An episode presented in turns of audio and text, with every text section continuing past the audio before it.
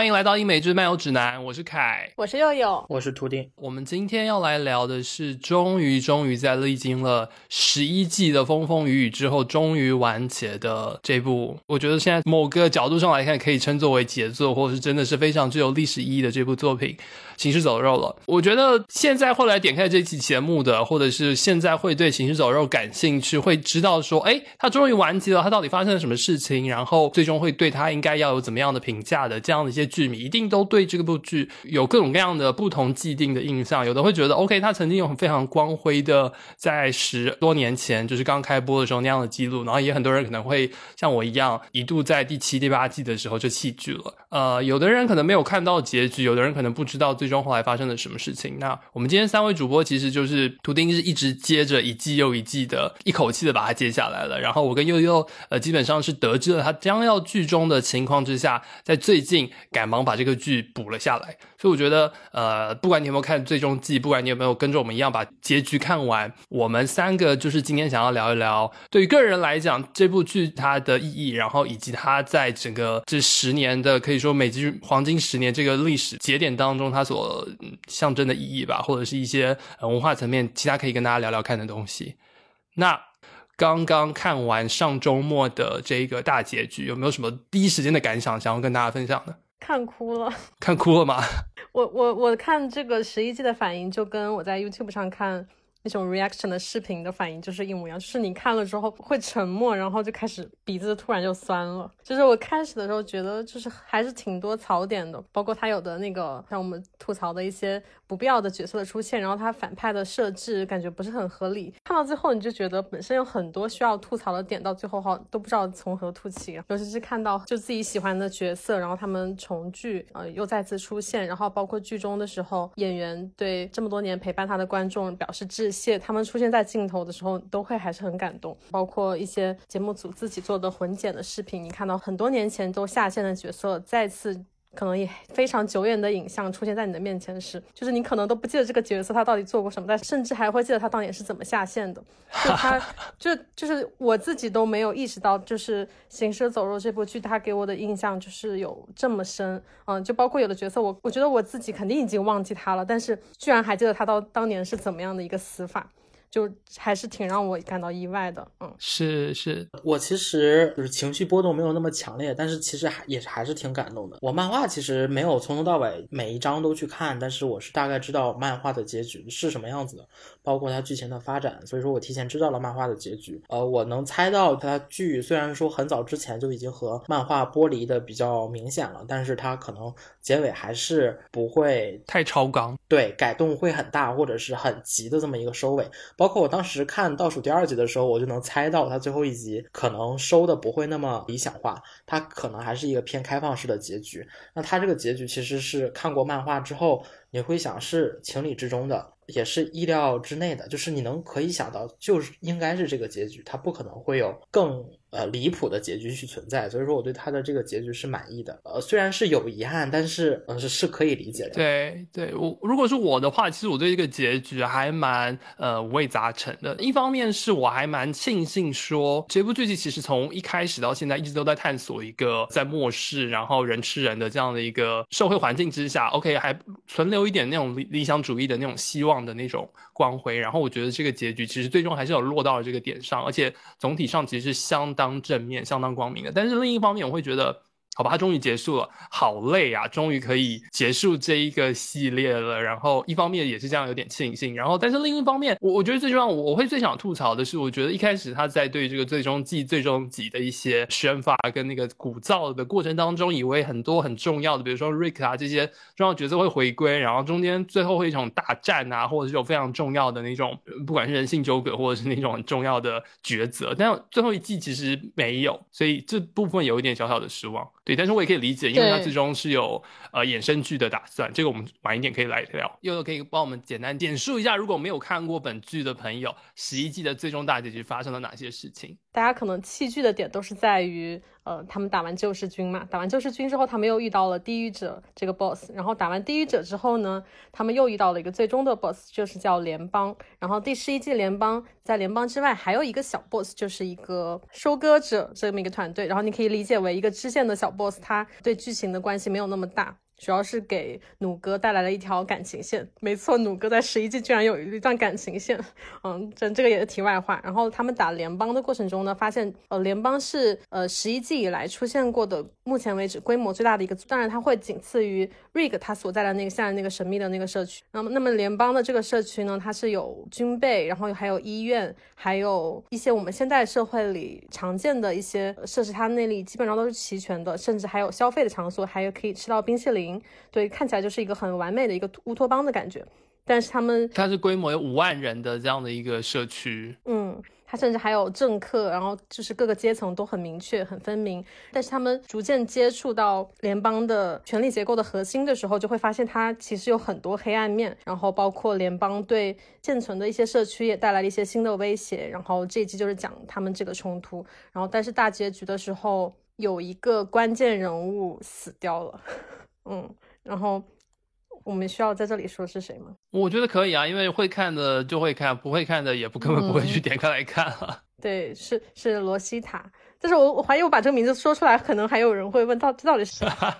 因为可能有的人到，可能有的人到救世军的时候就已经弃掉了。当时罗西塔还是一个没有那么重要的一个角色，但他到十一季就已经成为这个主角团的非常核心的成员了。是的，对，是的。嗯，我我对十一最意外的点也是罗西塔的下线。虽然图丁他当时就有警告我说，就是他有预测到这一点，但是我当时完全没有。包括最后他和神父两人说悄悄话的时候，他那个时候已经就是一个完全就是合家团圆，大家一起就是和庆功宴，然后这样一个场景了。突然来了这么一段神父开始给他告别的这个画面，我我就不太能够接受。对，然后除了罗西塔的下线。呃，还有一个角色就是 Rick 又重新出现了，但他并没有像我们所期待的那样，是以一个呃打引号的救世主的形象，就重新来帮他们从危机中解救这样一个重逢的场景没有出现，而只是非常敷衍的放了他和刀女未来的。衍生剧的这么一个预告片的感觉，然后插到了结尾，对它并没有和我们现在的这些主角团有一个重逢，这个是比较遗憾的点。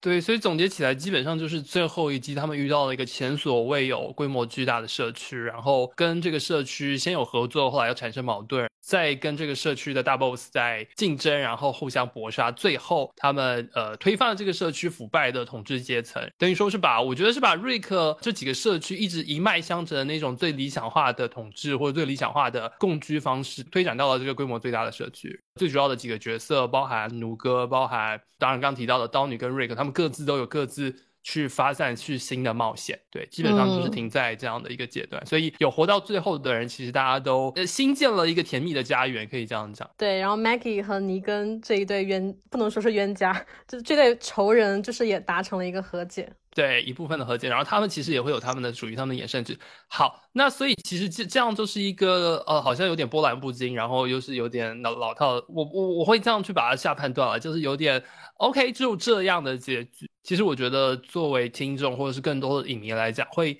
非常对这个系列情感最深的，其实来自于最初的几段冒险。那我们接下来可以跟大家就是梳理一下，其实这整部剧当中，他们一关又一关，连着十一季，突破了好多的不同的社区、不同的大 boss，然后遇到不同的磨难。这当中其实有相当多值得反复，我们可以来回顾一下，在这个剧中的时候一些关键的剧情。总体上来讲，其实这整个系列。它的最高潮其实是发生在尼根的出现、救世军的那个大战前后，所以统筹的分，我们先来梳理一下尼根出现之前的第一到第五季。那第一季的开篇，我觉得所有的剧迷应该印象都非常深刻，他就是这个瑞克这样的一个警察在。呃，受了应该是车祸吧，我记得在医院昏迷当中醒过来，然后发现整个世界已经被僵尸所肆虐，然后他就孤独一人的在这个城市当中游荡，协助了一个幸存者叫做摩根。一个黑人大叔，然后跟他成为了朋友，然后之后瑞克就到了亚特兰大，然后发现了他幸存的妻子，还有他以前的警察搭档，还有他的儿子，他就率领着这一批幸存者，然后在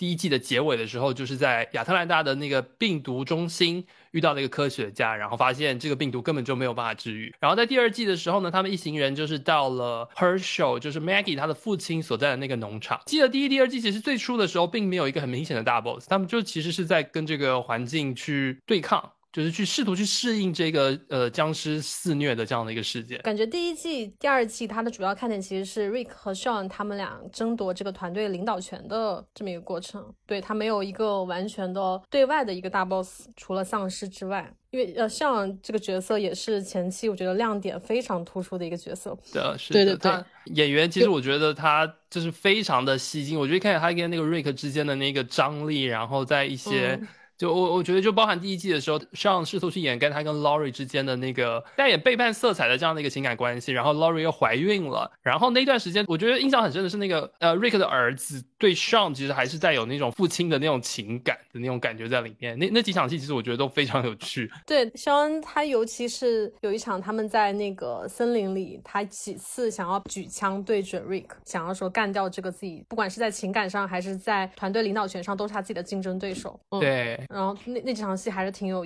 挺有看点的，包括最后一场，就是瑞克和 Sean 他们两人对峙的时候，突然听到一声枪响，因为当时卡尔他的枪已经对准自己的父亲了，那一场戏看着人还是挺揪心的。你不知道当时他那一枪到底会开向的是谁？对，这个应该是第二季的最后一集吧，我记得是，就是是 Rick 邀请 Sean 就是到外面去谈判，然后他已经准备要把 Sean 在外面把他解决掉了，然后对卡尔突然走进来，然后突然又被丧尸所攻击，所以。就是在这个情急之下，就是发生了后来那个算是误杀也罢，或者是就是 Sham 这个最关键的前期的角色就下线了，在这个节点上。嗯，其实很多人有一种说法是认为 Rick 最后就变成了他自己最不喜欢的 Sean，就变成了另外一个他。其实这点我觉得还是挺不太赞同的，因为其实从前两季。呃，希望他展现出来的一个性格，他不仅仅是说心狠手辣，对人下得去手。他其实在这个团队里，他真正在意的确实只有 Laurie 跟 Laurie 跟卡尔这两个人。对他可以去完全不顾的去牺牲掉别人。很明显的一场戏就是他和一个队员他们一起去找物资的时候，当时被丧尸紧逼，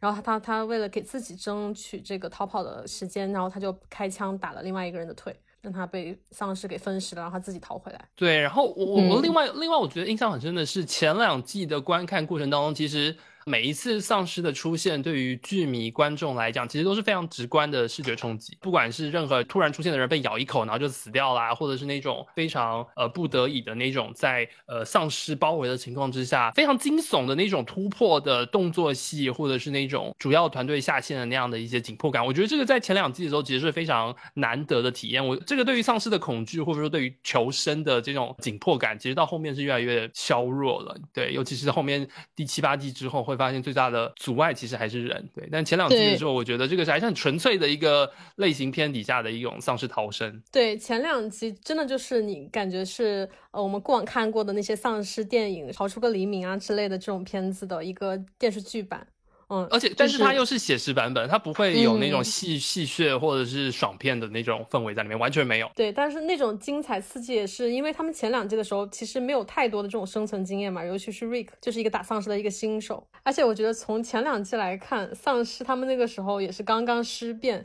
他们其实感觉还是比后面要活力很多，到后面 感觉他们丧尸都已经自己都已经干枯的不成人形了。我们可以理解为一二季可能是很本质的行尸走肉的那种感觉吧，呃，因为像。之前也说过的，一二季其实并没有一个人类的大 boss 摆在那里，我们可以把它看作就是他们的主线 boss 其实还是丧尸，而人之间的内斗只是他们的一个支线，包括那个瑞克和 Sean 之间的关系和包括他们的那个所谓的小团体，其实都都不算一个社区，只是一个小团体之间的一些内部矛盾，其实彼此之间的矛盾并没有那么深。我们在看一二季的时候，核心矛盾还是 Rick 上和 Laurie 他们三个人之间的就三角恋的。这个故事，你如果想看一个纯粹的丧尸剧的话，其实一二季更符合它的这个标题吧，就是字面上的标题的含义可能更符合。印象很深，一开始一二季就是在这么纯粹的故事背景之下，有一些单集其实是非常的完整，然后精妙的。我觉得尤其就是瑞克跟那个摩根相遇的那一个单，那个单集，我我觉得从完整性、从故事的铺陈、节奏，然后到最终单集的结尾，那一整个钟头其实是非常强烈的那种文学性在里面。你你没有记得那个单集吗？就是瑞克进入到一个小镇，然后被摩根所救了也罢，然后后来才知道说摩根跟他儿子困在这里，最终的原因是因为他的老婆变成丧尸，然后他一直舍不得他的老婆。对他俩还有一起就是通过就开枪，然后瞄准很远处的丧尸，这种有很有游戏感的这种画面，可能后面我觉得有游戏可能也有借鉴。我觉得前两季确实是有蛮多那种很独立的那种写作，所以我会记得那个时候不是会很多人把《行尸走肉》跟同期的《绝命毒师》对比。因为其实这两个都是 AMC 的，然后这两个其实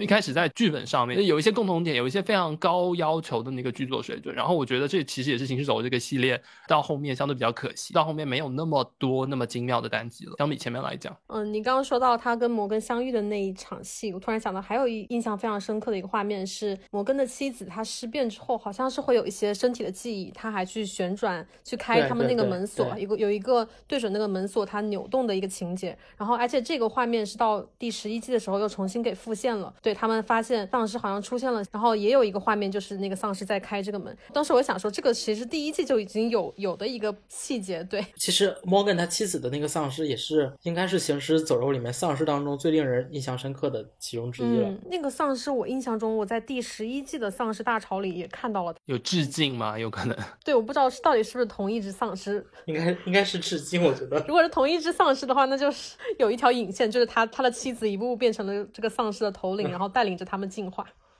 OK，那那我们就是剧情接着往下。呃，到了第二季的结尾，我印象很深的是，他们一开始是遇到那个 Herschel 他们的农场嘛。但是农场过了一段时间，其实后来也是被所谓攻破，也罢，他们就被迫逃离。然后第三、第四季的故事当中，他们其实找到了一个监狱，他们清除了那个监狱，然后把它当做一个堡垒，就是一度有了一个相对安全的生存环境。但是他们遇到了几个新的伙伴，就是包含 Michelle，就是一个拿着武士刀的黑人的女战士。同时，他们又遇到了一个就是叫做总督以及他旗下所建造的这样的一个自我防卫的这样的一个社区，就是在跟跟总督的这样的一个沟通，然后以为他是好人，最终发现他是坏人，互相的攻击，然后包含那个安德利亚，就是其中的一个之前一开始就有的一个女性的一个成员，然后他跟那个总督发生了一些情感纠葛之后，最终总督率人攻破了这个监狱，呃，一些很关键的角色接二连三的，而且无预警的，OK 就突然下线。对我觉得那那段时间其实这些冲击很像后来大家谈论那个全游会编剧随便杀人的那种氛围，其实我觉得更早一点就是在行尸走肉的时候就已经有了。首先。就是在农场篇的时候，T Dog 他们那些都还是健在的嘛，然后他们遇到了像 Maggie、Beth 他们几个主要成员，然后他们在农场的时候发生了几次就是他们没有预预料到的一些丧尸进攻的这些经历，其中包括了卡罗尔的女儿索菲亚在农场死亡，然后他这个那个画面真的很震撼。对，索菲亚变成丧尸从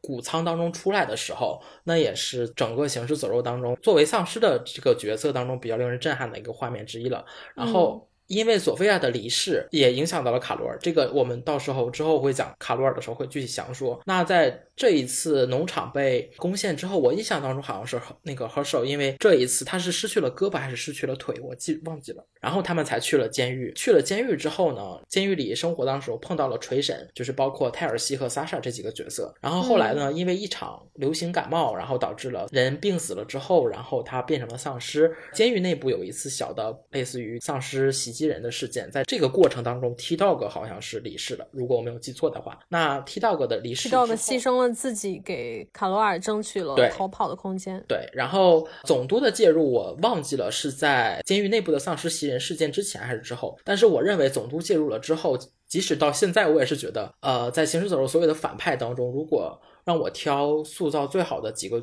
反派人物的话，那除了尼根之外，我觉得塑造最好的就是总督这个角色了。那总督加入了之后，我们也是第一次感受到了所谓的社区之间的对立，包括人性的一个复杂。其实从总督篇就开始更倾向于人，而不是倾向于丧尸，就是丧尸的存在感可能并没有一二季那么强。嗯，在结局的时候，随着总督篇的完结，很多角色下线，从这个时候开始，我们就能明显感觉出来，漫画和剧集开始逐渐割裂。也就是他们的角色的下线、上线，或者是他们的命运开始发生很巨大的改变，有非常强烈的感觉，就是从总督篇开始，他们的 BOSS 就逐渐从丧尸转变到人。回忆三四季的时候，我还能够回忆起，就是关于丧尸的最震撼的一个场面，就是他们当时的监狱守卫战，当时有丧尸大潮要过来的时候，就是那几集，我觉得是特别惊心动魄的，包括他们要怎样。把这么多人从呃监狱里呃转移出去，然后要利用这个地形把车子怎么样给运出来，然后哪些人负责打，然后哪些人负责远程，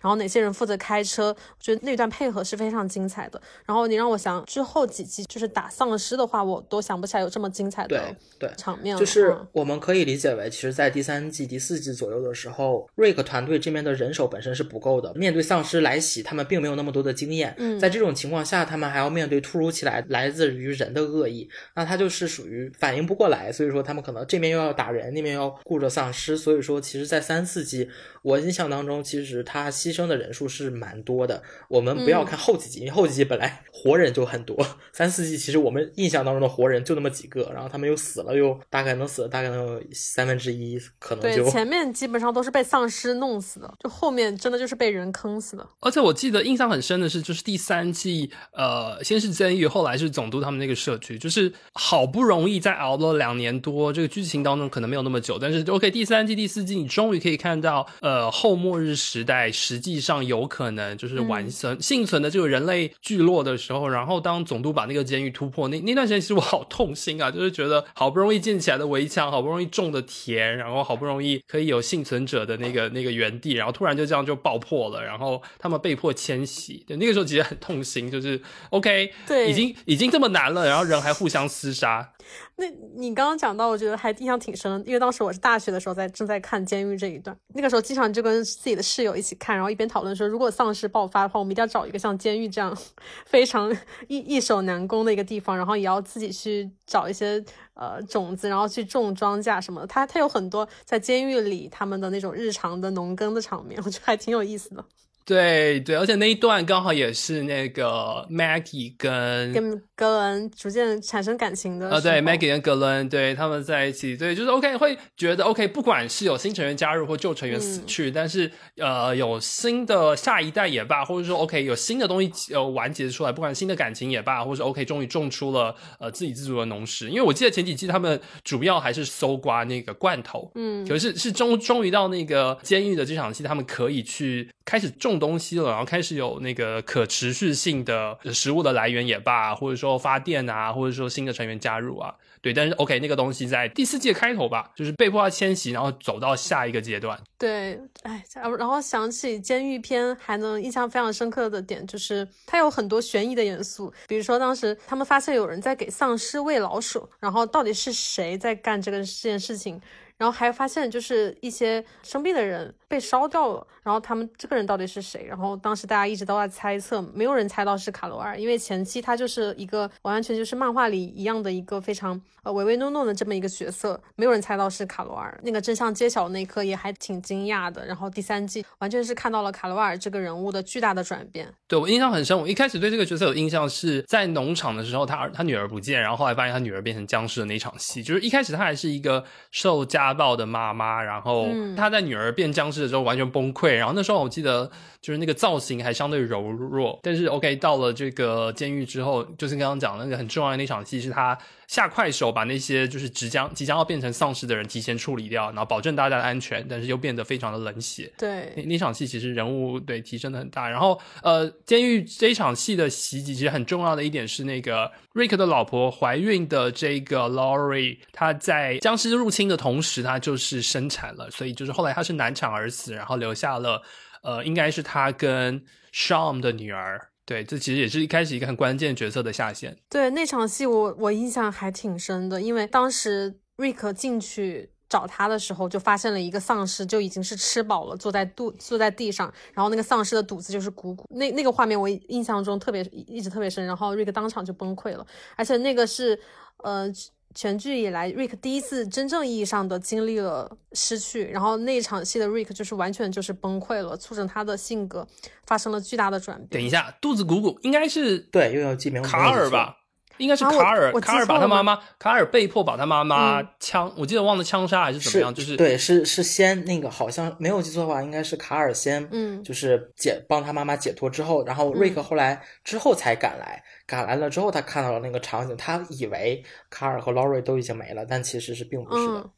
对对对对，这里的关键是卡尔又就是被迫要救他妹妹刚出生的妹妹的情况之下，把他妈妈解决掉，因为他妈妈已经难产了。那个肚子鼓鼓的那个丧尸是在这一段吗？是在这这一段。对，哦就是就是一个前后顺序的问题。嗯嗯嗯，对我我是对那个那个场景印象还挺深的。然后总督篇刚才就有说瑞克是，嗯，我印象当中其实啊、瑞克是其实算是在第三和第四季开始，他的人格才会有一个巨大的转变，就是因为首先是因为 Laurie 的离世，再一个就是在总督篇结尾的时候 Herschel 的离世。其实 Herschel 其实对于嗯瑞克来说也是一个偏向于。呃，在这个末世环境下，人生导师一样的存在，对其实就是 Herschel 教导了 Rick 他们去自给自足，去学会去种东西，去养活自己。那 Herschel 的离去其实对 Rick 的打击也很大，包括当时总督在砍下那一刀的时候，，Rick 的暴走，其实你也能看出来。而伴随 Herschel 的下线，其实 Maggie 这个人物也开始逐渐的立体起来。当然，Maggie 这个之后我们可能也会详说。嗯然后，另外我想补充的是，其实，在瑞克之后，第二个我觉得呃人格开始巨大转变的，其实应该是卡罗尔。嗯呃，因为我觉得像努哥这些角色，他们本来的性格其实是就是那个样子的，包括呃那个努哥的哥哥那个摩尔的离世，其实对努哥来说影响好像并没有那么那么巨大。没有瑞克离开的时候，对对对那么崩溃。对才是真哥哥。对，然后卡罗尔女儿的离世，基本上就是让他整个人完全换了一个人。我印象当中，卡罗尔在找他的女儿索菲亚之前的那几集，他还挺讨人厌的，就很崩溃，每一天都哭哭啼啼，要找要要找这个要找那个。然后他看到结局的时候啊，他女儿哭着回来，我以为他可能就会像漫画里一样。呃，就是那种自暴自弃啊，郁郁寡欢，最后就落得一个悲惨死去的那么一个下场。但是并没有。然后卡罗尔在监狱里面去烧死那几个生病的人，提前烧死生病的人，包括后来当瑞克揭发他的时候，他冷静的回答。就感觉他完全变了一个人，就好像他和之前的卡罗尔是两个人，所以我觉得其实，在总督篇当中，呃，这几个主要角色的死亡还有还有反而让最后他对那个女孩子，啊，对，那个就是在给丧尸喂老鼠，其实是有两个小女孩儿，其中有一个小女孩在给丧尸喂老鼠嘛。然后后来就是卡罗尔在被流放之后，他就去负责那两呃小女孩的生生活，好像是。但是我印象很深的是，其中有一个姐姐，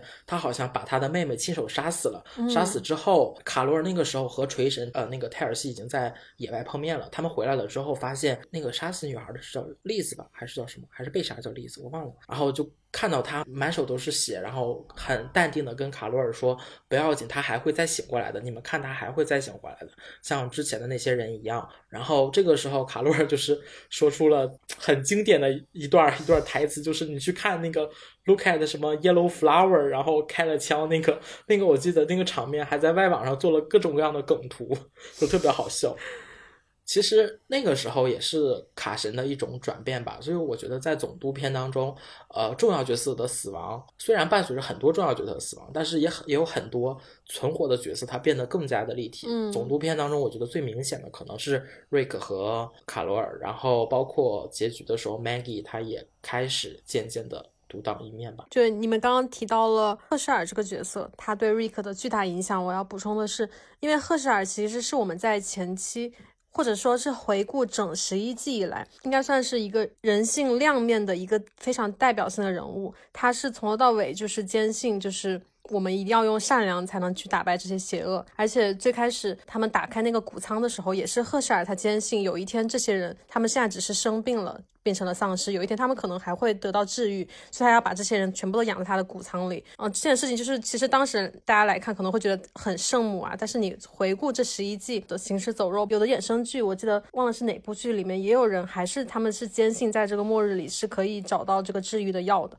所以我觉得赫舍尔这个角色是这个十一季里面非常难得的这么一个角色。对，还想有一点点吐槽的点，就是安德利亚的这个角色，这重要的女性角色的下线，她应该是前期呃为数不多的女性主角，因为前期她其实还是一个非常嗯直男当道的一这么一个戏嘛，对，然后安德利亚是为数不多的一个。很重要的女性角色，尤其是她和刀女两个人的相遇的时候，那段呃结下那段友情，我觉得还是挺打动我的。但是她之后就喜欢上总督，然后之后就是很多那种智商强行下线的情节，这个是我觉得前期比较大的一个槽点。如果她能够活到后面的话，我觉得应该是个非常厉害的一个核心角色。对，因为安德利亚呢，这个在漫画里当中，嗯他和总督的感情线，其实在漫画里就有体现。嗯但是如果我没有记错的话，安德利亚好像在漫画里并没有那么早的就下线。嗯呃，安德利亚其实，在漫画和在电视剧里比较相似的一点，就是他们到总督篇的时候，算是瑞克团队里面很核心的战斗力之一了，就是狙神嘛。嗯就是很多粉丝都会叫安德利亚是狙神。我不太确定是因为后来泰尔西和萨莎的加入，让导致对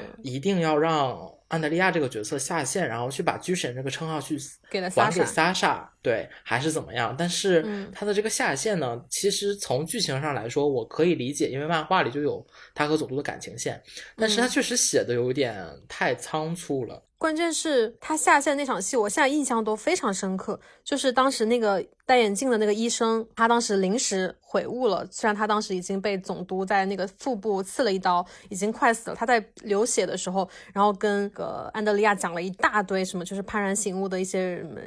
就是这种话，然后浪费了非常多的时间，然后等到他讲完了所有的那些啪啦啪啦啪啦之后，再跟他说啊，你的身后什么什么的地方有一把什么那个钳子，你可以用它来自救。就他说完这个，马上就死了，马上就开始尸变了，你知道吗？如果他真的想要拯救安德利亚的话，他可以完全可以在最开始就跟他讲这个事情，然后他就强行让这个安德利亚的下线，就让我觉得很痛心。嗯，对，我太激动了，刚刚的语气。是真的，对。但我其实我我对安东尼奥没太多印象。我我我对一开始影迷可能看这段我不知道，就是看到那个总督办公室后面那个人头鱼缸啊，还有他的女儿啊，那个应该是一开始比较惊悚的印象。对，就是总督片刚出现的时候，然后以及到后来总督黑化的这个情况之下。但是我觉得这边也可以讨论一下，就是总督的黑化，其实他黑化的理由跟他呃所犯下的那个黑点，其实你看到后面几集会发现，其实他没有那么糟糕，就是把自己的女儿留下来啊，或者是就做一个比较独裁的这样一个统治者啊，就是这些这些点，其实到后面。我我觉得后面有一些剧情会进一步去讨论说，OK，一开始那样的人，他是不是到底是不是一个真的坏的 BOSS？然后后面就是更加的突出人类的下限，给你出现更来越来越多呃更加不可想象的，然后不可原谅的那样的新的 BOSS。所以我觉得总督确实就像图丁讲的，他从前往后这样前做对比，他其实是呃相对立体，而且印象会给影迷带来相当深重印象的一个早期的 BOSS。就对于整个系列来讲，嗯等到我们接下来去讲四五季的时候，大家可能就会很明显的感觉出来，就是总督应该是前五季当中存在感最强最强，就没有之一的反派之一了。他甚至可能他的存在感可能在第三季、第四季的某某个意义上都能超过瑞克，就是他本身的生性是很残忍、很自私的。他收集人头，表面上是来说是为了给妻子和他女儿去报仇，但他其实就是为了自己的利益，然后去牺牲别人，然后做事又不顾一切，表面上就是一个很伪善的人嘛。他的骨子里是很很残忍的，然后又很易怒，然后又又又又就是就是一上火一着急，然后又不怎么太走脑子。但他本质上来说，其实更更坏一点。就是如果你要强行让我把总督和尼根去对比的话，我觉得总督可能更坏、更残忍一点。我印象对他比较印象比较深的是，他的社区里会安排丧尸就是互相搏斗的这种娱乐，这个是我在后来的社区里好像都没有看到的。后来的社区它更更加想要就是接近就是现代文明残留的一些东西，就是更加接近我们理解的一些社区。而那个社区里，你会发现很多真的是像末日里才会出现的狂欢的但另外一个层面，我觉得总督更像是那种传统氛围上的。呃，邪恶就是他这个 boss 的邪恶是来自于他本人邪恶，但是我觉得，呃，如果等一下谈到后面去比较，不管是 Negan 啊，或是地狱者啊，或是最后的那个联邦，那其实都不是个体的邪恶，那最重要的是整个，嗯。不管是他搭搭建起来的整个体体系的邪恶也罢，或者是呃，他就是通过这样去汲取别的幸存者的资源来来生存。对，就一开始的时候，我觉得他是更、嗯更典型，然后更好预判吧。对我，我觉得救世军带给我的那种绝望，在第六季的时候，那第七季的时候，那真的是无与伦比的，就彻头彻尾的。嗯对，那那我们这边就接着，我们现在聊一下在 Negan 之前的一个，呃，我觉得是前期的冒险当中的一个小的转折点，就是包含第五季当中，他们逃离了呃监狱之后，来到了一个医院。被一个警察社区，就是一个腐败的，而且我记得是不是都是女性警察为主的这样的一个在医院里面的幸存的社区，被他们所接纳，然后被他们所关押，然后最终跟他们对抗，然后逃走。然后以及到之后第五季的下半段，他们根据了呃无意当中得到的线索，然后以为有一个下一个可以避难的点，最终落入了那个食人族的陷阱当中。对，就是大概第五季的这个在 Negan 之前最重要的一个我觉得算是剧情上的一个 gap 吧，剧情上的一个小的转折点。这里也没有太大的爆点，但是其实主角团其实在这一季其实也也是有没有蛮重要的呃成长也罢，或者人人物的转变。是医院和医院这段戏，还有呃同期还有一个小的 boss，没有太存在感的一个 boss 就是食人族。对对，食人族这里。是我其实我也是给我全剧带来很大震撼的一个地方，因为之前我们看到过的，不管是对抗丧尸也好，对抗人也好，它没有那么真的是展现血腥残酷的那一面。但是当我看到他们走进那个食人族的那个仓库，那个冰冻的仓库是上面全都吊的是人的尸体，然后像猪一样吊在那儿，然后残肢断腿的，我我感觉还是挺受到了。震撼，但是他当然，当然，他们那个 食人族这部分下线的也很快，包括食人族最后他们分割一个他们主角团的其中一个人的腿的时候，他们不知道也被人家摆了一刀，他其实当时已经就是感染了丧尸病毒嘛。呃，我们可以就是这样理解，就是在。呃，第三季更偏向于和人去斗的情况下，那在第五季其实可能更相相对于来说回归了一下和丧尸的斗争这么这么一个转变吧。就是他们可能第五季留下给我们留下更印象更深刻的，确实是就是和丧尸之间的斗争场面比较血腥残酷。的确，像刚才医院里面的那个女警和食人族这两个 BOSS 存在感真的很弱很弱。如果一定要让我说的话，在尼根之前的这段总督和尼根中间的这这段。剧情里面比较重要的可能一个是贝斯的死，一个就是卡洛尔的封神。最主要的反而是这两个东西。那呃，这两段剧情分别也对应了医院的剧情和食人族的剧情。那其实医院里面的剧情当中，呃，比较核心的矛盾反而是资源分配不均匀和权力失衡导致的这一系列恶劣问题。而当时贝斯和那个黑人小哥叫 Noah，他们两个人的到来，就让整个。事件变得比较不可控，也导致了瑞克团队后来选择去和医院进行抗争，这么一段剧情吧。对，然后在这里，当时就呃引起了算是《行尸走肉》剧迷们集体的第一个很不满的点，就是贝斯的下线，对，实在是令人没有办法理解。对，而且我呃，我印象中好像是贝斯那个演员自己他都不知道自己是要下线的。对，就是《行尸走肉》里面所有的演员都不知道自己要下线，就是真的是被编编剧写死。好，好像卡尔下线好像是因为他自己要上学，是不是？啊，对对对，好像是。而且主要是贝斯下线，他他其实并没有在情节上起到多大的作用，哎，或者是从合理性的角度来说，人物动机的角度来说也是非常牵强的。他是为了牺牲自己拯救。跟他可能相处没有太多的一个诺亚这么一个角色，但其实他当时就是不选择自杀，他们也有办法把诺亚给救下来。那当然，我们现在都是从上帝视角的角度来说这件事情，因为大家都很喜欢贝斯这个角色，不太希望他下线嘛。关键是他下线之后，诺亚这个角色也是过了没多久就死掉了。对，哎，但是我个人对于医院那个 boss 跟那几集其实印象还蛮深的，因为我会觉得，呃，在前三季乃至第四季，在总督那一段，其实都是用非常写实的方式去呃生存啊、对抗啊，然后呃突破丧尸的那个局限啊。可是我会觉得医院的那个那个设定其实还蛮有蛮有舞台剧的感觉，因为它很不真实，对，因为它是。还是穿着制服的社会实验的，对对对，一直穿的还穿的每天穿着制服的一票警察，而且又是呃女警当做 leader 的这样的情况之下，他们作为幸存者，然后他们去残破的压迫其他的呃幸存者，然后那那感觉就有点，我不知道是有警察国家的隐隐喻啊，或者是国家暴力的隐喻啊，或是等等之类的，但是就是那那个几集，我觉得单独拿出来看也会是非常。有趣，然后可以去讨论的一些呃隐喻隐喻也罢，或者是一些点在里面。然后我觉得他们最终的逃离，我我不知道这有没有借鉴别的那种反乌托邦的那些作品的一些点在里面。但是我会觉得，OK，医院的这个点对我来讲是前几季印象很深的一个部分。嗯，你这么一说，我突然想起来，就是其他其实其他的几个社区，他讲到这些社区内部的矛盾的时候，其实关于他们的这个居民。的生活方式，它都是比较趋同的，都是说，呃，我们我们这些权力核心的人，呃，领导者给你们每个人一个家，然后你们在里面就是日常的生活就可以了。但是只有在医院这个里面，它是每个人的分配，它都是有明确的说明的。就就是你在这个医院里，你必须要找到你自己能够做的事情，你要找到自己的位置，你才能够得到这个资源的分配权。嗯，它它它有这个明确的划分，所以你可以看到在里面它会有一些呃，base 他去洗衣服，把衣服送到那个洗衣房里，然后叠被单啊，这种就是你在行尸走肉其他地方很难看到的一些情节。对，嗯，它其实会引导你去想，哦，它这个下面到底在还在埋着什么东西，其实会让你往这方面想。而且它那个医院的结构，你会觉得难道不就是监狱嘛？就是它反而比第三季的那个监狱要更加监狱。是的，是的。但但是我会觉得，OK，这一部一个首先是太短了，其次是那个 BOSS 的塑造。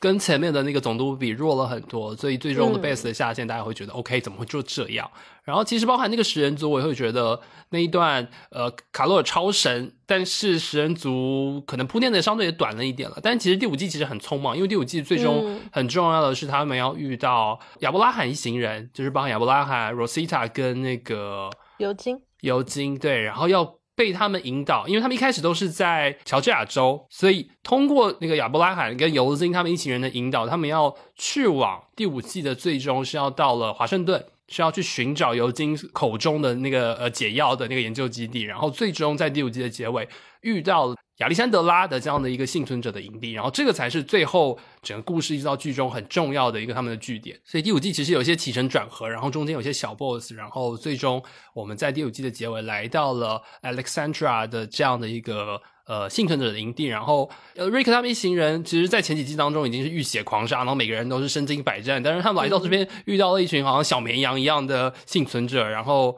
我觉得一开始在第六季开头，他们跟这些人的互动其实是蛮有趣的，就是呃教他们怎么会生存，如何对抗外面的僵尸啊，然后如何对第六季到第七季很快的，他们就是遇到跟 Negan 一开始还未知，一开始还不知道他们是什么人，然后跟他们的这样武装的对抗。第六季的结尾，他们应该是决定下手为强，至少这个部分的转变，其实我觉得也是蛮直接的，对 Rick 这一行人以及对于观众来讲，因为一开始他们都会觉得是要呃遇到了新的团队先沟通。然后你实在不行才会真的大战，对。但是瑞克那一段戏，他最终决定先下手为强，先去消灭到 Negan，他以为的所有的 Negan，所以他就消灭了，应该是同时消灭了两个还是三个那个他们的前哨基地。对我，我觉得那个这个部分的那个价值观的转变，其实在前几季的时候是蛮大的一个震荡，因为一开始都会带入到呃现代人的角度来讲，OK，先沟通，然后先交易，然后呃幸存者互帮互助。对，我觉得应该是前面经历了。两个社区的这个对人性的失望，以及经历了食人族这个非常直接的这个这个这个野蛮的文明的一个冲突。对对，所以我觉得那一段其实至少在真正的尼根上线之前，第六季的结尾，他带领了，而且是刚刚培训过了亚历山大的一群的新兵，然后带他们很奋勇的呃灭掉了一开始以为的尼根的那一段，其实我觉得。很很热血，很非常大的那个，会觉得说，OK，终于大战要来了，然后终于这些人出头了，等等之类的。结果殊不知是噩梦的前戏。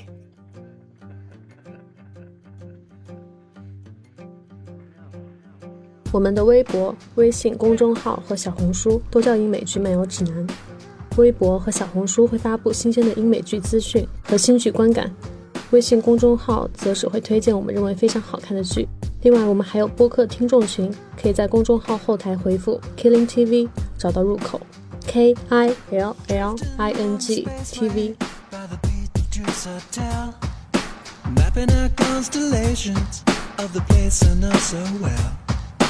Sifting through the system for the piece that knows my name. Endlessly I list them in the master game. Welcome to my world. Welcome to my world. Space junk. Your words are coming through. Riding on space junk. And it's bringing me. to you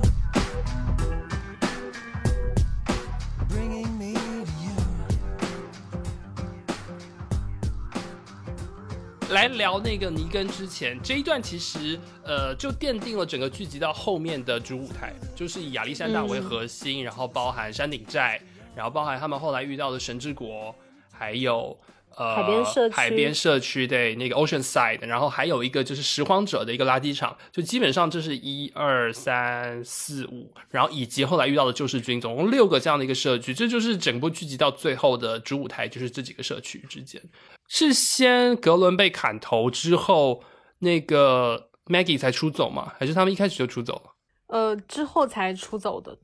对我印象中，对。然后因为格伦下线之后，呃，Maggie 其实还带领着山顶寨，他就是作为 leader，还跟他们一起就是生活一段时间。然后他还作为 leader，他们其实主角团后面就已经分开了，分开到了神之国、亚历山大和山顶寨这这三个社区里。然后他们还代表着各自的社区进行一些物资的交换，有一些很冗长的一些情节吧。就那段的时候，我就是开始气的。尤其是看到 Maggie 当时她就是和刀女，他俩就很久没有见过面了。然后他们俩就是为了各自的社区的利益去谈判的时候，当时我就觉得说，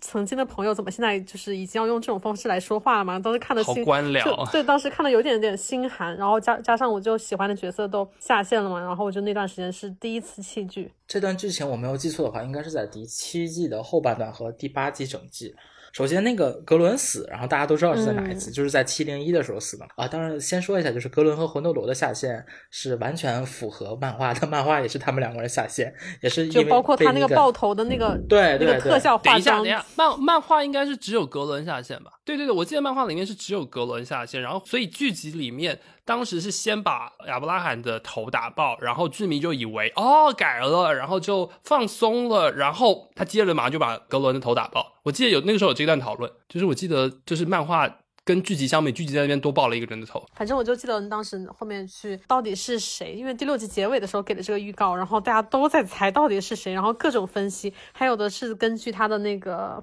尼根的那个呃狼牙棒，他的那个角度，然后人物的那个排序，然后就是各种猜测推测。啊，sorry，嗯就是、嗯呃，在这场战斗当中，确实在漫画里死的也是魂斗罗和格伦，但是魂斗罗的死不是这么个死法，魂斗罗是被那个独眼的那个那个尼根的那个手下叫什么德怀特呀，被他射死的，漫画里哦是在这么死掉的。对对但是他们是同一个时间，同一场戏下对对对，嗯都是同一场戏死掉的。就记得格伦的那个他的那个特效化妆跟漫画里可以说是一比一的还原，这实实在是有点过于震撼了。因为当时大家都觉得直接把这么一个人气角色下线，感觉对剧来说也不是很好卖嘛。对，而且我真的觉得，就是第六季跟第七季中间那个衔接，就是那个时候，当每一个恶棍、每一个遇到的恶棍都说 "I'm Negan" 的时候，对于 Negan 这个名称或者对于这个概念的那个灌输嗯跟铺垫，是延续了。跨季的，所以可能就是一年多的时间之内，其实剧迷对于 Negan 这个词是有点毛骨悚然的，就他到底是什么？为什么每一个都快死掉的流氓都会说我是 Negan？呃，而且是第六季的结尾，他们是以为是一场大胜，但是马上就被埋伏，然后马上就被全部绑在地上。然后第七季开头告诉你，OK，Negan、是一个真的是前所未有的，我觉得是跨系列的大恶棍、大 boss。然后在这个地方，然后突然就给你当头棒喝，然后。第七季的后面那个，我觉得瑞克那一打，他整个就是瘫在地上，瘫了一整季，就是他的情绪上啊，跟他的的那个表现上，完全不敢反抗啊，然后一直留在那个亚历山大哭啊，对啊，哦，他那一段就是瑞克，他整个人精神萎靡的那个时候，看到我真的很难受，就是完全就是靠卡尔出来，就是跟尼根就是正面的刚，然后你又很担心卡尔会不会怎么样，然后就那段戏看得我内心很压抑，就跟就跟那个瑞克本人一样。然后哦，后面看那个那个呃，你跟那个演员他的那个采访，他上那个柯南秀的时候，他说。我觉得他当时就跟那个容嬷嬷一样，就走在街上是被人人喊打的，说大家都很 恨他，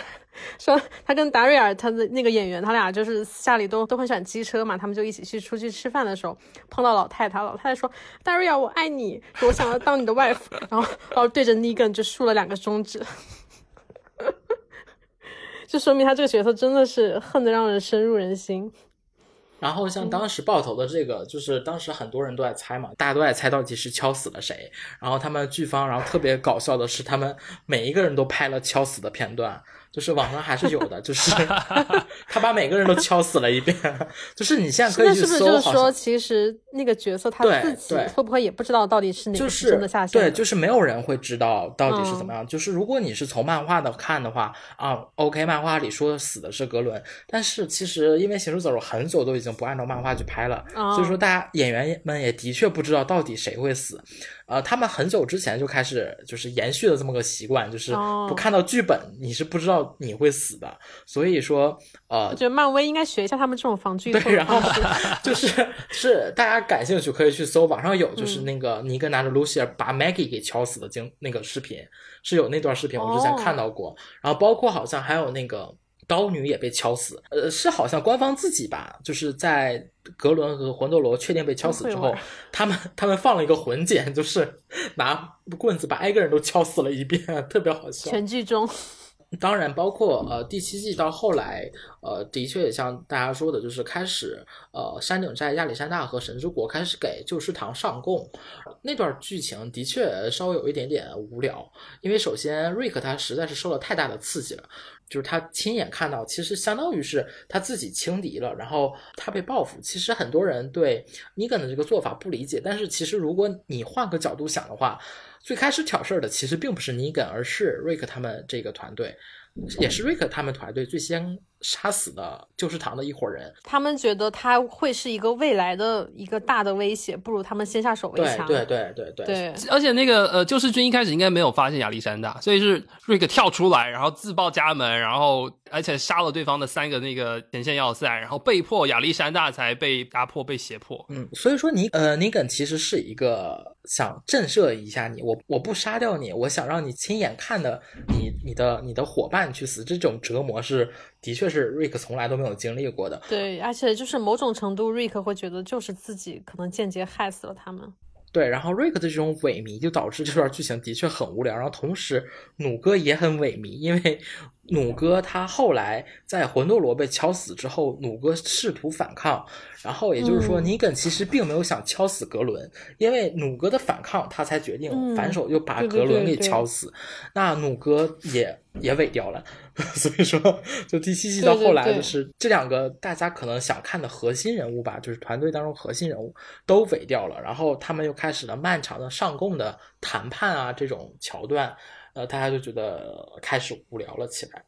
对，当时我记得他们就是因为每个人内心都非常的纠葛，就是你像你刚刚说的那段，我想起来就是 Daria 当时因为这自己的这个莽撞，他当时对 Maggie 就心怀巨大的愧疚，当时就一度就不敢面对他。然后他们就是你就看着一个主角团，他们每个人都在疏离彼此，就看得我们就很心痛。刚刚提到了，就是遇到了亚历山大和救世军。那同时在救世军的压迫之下，我觉得我们也可以分别来聊一下，就是各个这个幸存的社区。然后，因为一个是他们一开始来到这个亚历山大，然后亚历山大一开始就是其实是一个呃富人的住宅区的这样的一个封闭起来的。小社区，然后后来 Maggie 是到了山顶寨，然后山顶寨其实就是一个应该是一个农业为主的一个大豪宅，然后以及它周围的围墙围起来的一些农地，对，他在山丘之上，对对对属于是易守难攻的一个地方。那个山顶寨，他其实前期的那个领袖就是一个典型的墙头草，他们当时 Gregory 对他当时那个角色也是前期一个我觉得比较好笑的一个角色最，讨厌的一个人，就他他们在与救世军的那个抗衡当中，就是一下站这边，一下站那边，就就还挺讨厌的。我还记得那个最后是 Maggie 那个老头是个是领袖那个老头是个地中海，特别烦人。对。对对，每天西装革履的那种。对，然后我我觉得比较有趣的是那个神之国，就是一开始它出现的时候，真的太美好了，在他们刚被尼根打爆头的情况之下，出现了一个 OK 很呃友善，然后统治者是一个自称叫国王的伊西杰的这样的一个以前的驯兽师，对，然后他有一只老虎，魅力，然后神之国里面的人好像也都相当的友善，而且相当的正直，然后而且好像又有一定的那个武装的那个军事能力。然后，所以一开始神之国上线的时候，我一直都觉得，OK，他是不是马上要黑化？他是不是口袋里是有阴谋，或者是他不太可能这么好？对大，家都 PTSD 了。真的真的，因为而且而且他的那个建筑，其实我觉得跟那个之前的总督他们那个小镇有点类似。对，哦，然后应该是第七季还是第八季才出现了那个海边社区嘛，那个是后来才上线的。对，海边社区是当时是塔拉他外出的时候，好像是受伤了还是怎么样，他就无意中来到了这里。因为海边社区它是一个作为海滩背靠森林的一个地方，就是外人是很难找到这里的。然后当时他们那男人全都死光了，然后女人来掌权，然后剩下很多呃老弱妇孺。然后塔拉就是外出的时候无意中发现了，而且海边社区它就一直存活到了第十一季的时候，然后才被联邦当时摧毁给侵占了。对，嗯而而且海边社区最重要的是它可以捕鱼，所以它有稳定的食物资源。嗯，所以像刚刚提到了，就是呃山顶寨和海边社区，就是后来这几个都被纳入到了那个救世军的剥削跟那个压榨的这个环境当中，所以也就是相对的，他们才会在应该是第八季的时候，Rick 还有刚刚提到的那个神之国的以西结，还有呃 Hilltop 的后来的 Maggie 都作为掌权者，然后连接了海边社区。几个社区连接起来，最终就开始正面的去反抗了救世军他们的统治，然后反抗。其实第八季打了整整一整季去打尼根，而且我哎，等一下我记得应该是第七季打过一遍，然后莎莎被尼根捕获，然后带回到亚历山大门口，然后做了一个示威，说你不能反抗我。我我记得那是第一次的反抗，你没有记得那场戏吗？尼根带着大军，然后包围了亚历山大，然后把莎莎关到一个棺材里面。哦，莎莎那那场下线了，好像。对，莎莎在那场死的。对对对，我印象还挺深。他从那个那个棺材打开，他从里面出来。他当时是是自己有牺牺一个牲了。毒药还是什么？对他选择喝，嗯，就是喝毒嘛。喝完毒，他们死了之后，如果不扎脑袋，他们就会变成丧尸。所以他就那么，他想趁趁机出来的时候，呃，然后袭击尼根，结果没有想到，但是他失败了。对对对，失败了。对，所以，我们刚刚提到，就是第七季结开头，尼根打爆了头，亚打爆了呃格伦和亚伯拉罕的头，然后其实瑞克萎靡了半季，然后后来强行的要反攻，然后又被打趴在地上，然后到第八季其实酝酿了很久，而且是各个社区之间。这几个新的社区其实那个时候之前也都不认识，要相互的了解，然后相互的结盟，然后对打了就是整整是第八季，但打了从外整整一季合作到到内部摧毁，他们就是想策反那个德怀特嘛。对是那个嗯对对对对对对，然后加上尤尤金加入了尼根团队，假意加加入尼根团队，对对对这是一个重要的一个导火索。对，然后就是整整个努力了一整季，然后第八季最终就是把尼根给呃颠覆掉。嗯，六到八季救世军这一段，就最闪光的应该是尤金，最后他就是完全是发挥他他这个人物魅力的这么一个这么一段戏。对，嗯，就是他们在最后三大社区联盟就是一起打救世军的时候，大家都以为就是会不会又再一次失败了。救世军他们开枪的时候，发现哎全部都反弹回了自己，然后就一排人就是在那个山上全部都蹭蹭蹭的倒下，然后就原来是尤金，他是一个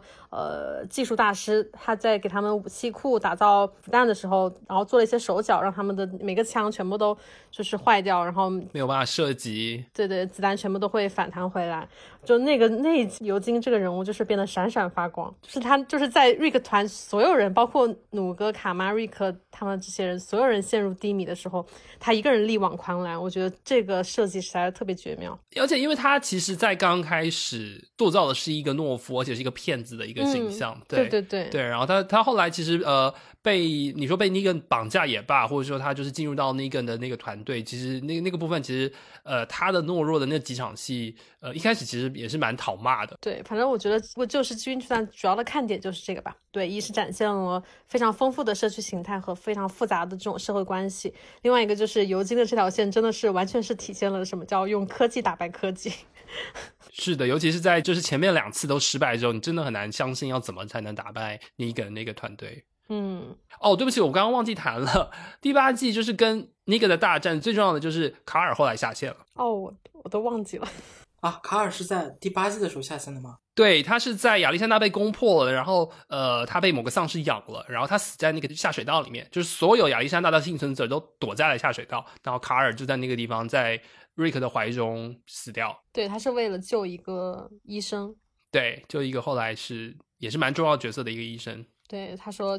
嗯，死了，虽然死了我一个，但是如果救了一个医生的命，他以后可以救更多人。哦，想起来。但是那个医生其实后面感觉下线的也 有点快。这个是剧迷第二次弃剧的一个浪潮。对对，这也是为什么解释了为什么在七八季的时候大家弃剧，因为因为在漫画里，呃，其实瑞克其实后来伴随着呃尼根的。出现，瑞克他的主角光环逐渐减弱，相反的是，对，呃，尼根和卡尔的主角光环无限增长。在漫画里有很多卡尔和尼根单独的对话，其实是很精彩的，让大家都在期待，可能卡尔会代替瑞克，然后去变成一个新的主角。你都期待卡尔就是成为新一代的行尸走肉主角，然后再带领的 新一批，的那个人在一起。然后在这种情况下的话，卡尔以一个很大家没有办法理解，就是在经历了那么多的。事情的情况下，然后卡尔竟然是就那么轻易的被丧尸咬了，然后就那么死死掉了，真的是大家没有办法去理解的。你你有没有发现？你有没有发现卡尔下线的方式跟 Rosita 下线的方式有点类似？就是可能是强行需要一个人死了，对对对，就莫名其妙的一个非关键的战斗当中，然后被咬了一口，然后过了很久才告诉大家，然后又过了很久，然后在大家的围绕当中就下线了。如果他要写一个角色去下线去念书，为什么不直接说？像像像那个瑞克一样说他被救走。其实我觉得，如果把卡尔的这个下线放到和救世军的那个大战当中，我觉得都比后来这种要接受程度高一点。呃，的确就是呃这个戏外的问题，说是好像是因为卡尔的这个演员要去什么上学，然后没有办法调档期，然后才给他写死的。但是后来好像这个事儿很抓马，就是嗯，卡尔的亲亲戚好像站出来说并不是这样子的，然后就是巴拉巴拉，后来我就没有再去关注了，但是。对，而且就算不管他的理由是要什么下线吧，你编剧都应该找一个比较好的方式把它写死，而不是这样。这个就很像当时那个《唐顿庄园》第三季还是第二季结尾，大表哥就是出车祸死了。真是对，跟尼克的大战，对我我觉得那那确实是整个剧最精彩的篇章。对，但是在结尾的这个高潮之前，的确可能大家需要忍耐很长一段时间。嗯，对，但是他那段其实你说他没用，他也是有用，他他得铺成这个每个社区之间的人物关系嘛。对，而且其实，在前面下线了一些重要角色之后，其实对于很多人来说，像是呃 Sarah 他们这些人都还是新人，就他们都没有太说情感上接受他们，但是包括尤金啊这些人，都是通过这一季，相当于让这些新人也在观众呃这心理上会觉得他们都是主角团的一员。对对，而且我感觉怎么说呢？大家对第七季后来到第八季高潮之前的这段时间的这种萎靡，有一种感觉，好像在尼克拎着露西尔打爆格伦头的那一刹那，这部剧就好像完结了一样。可能真的是格伦，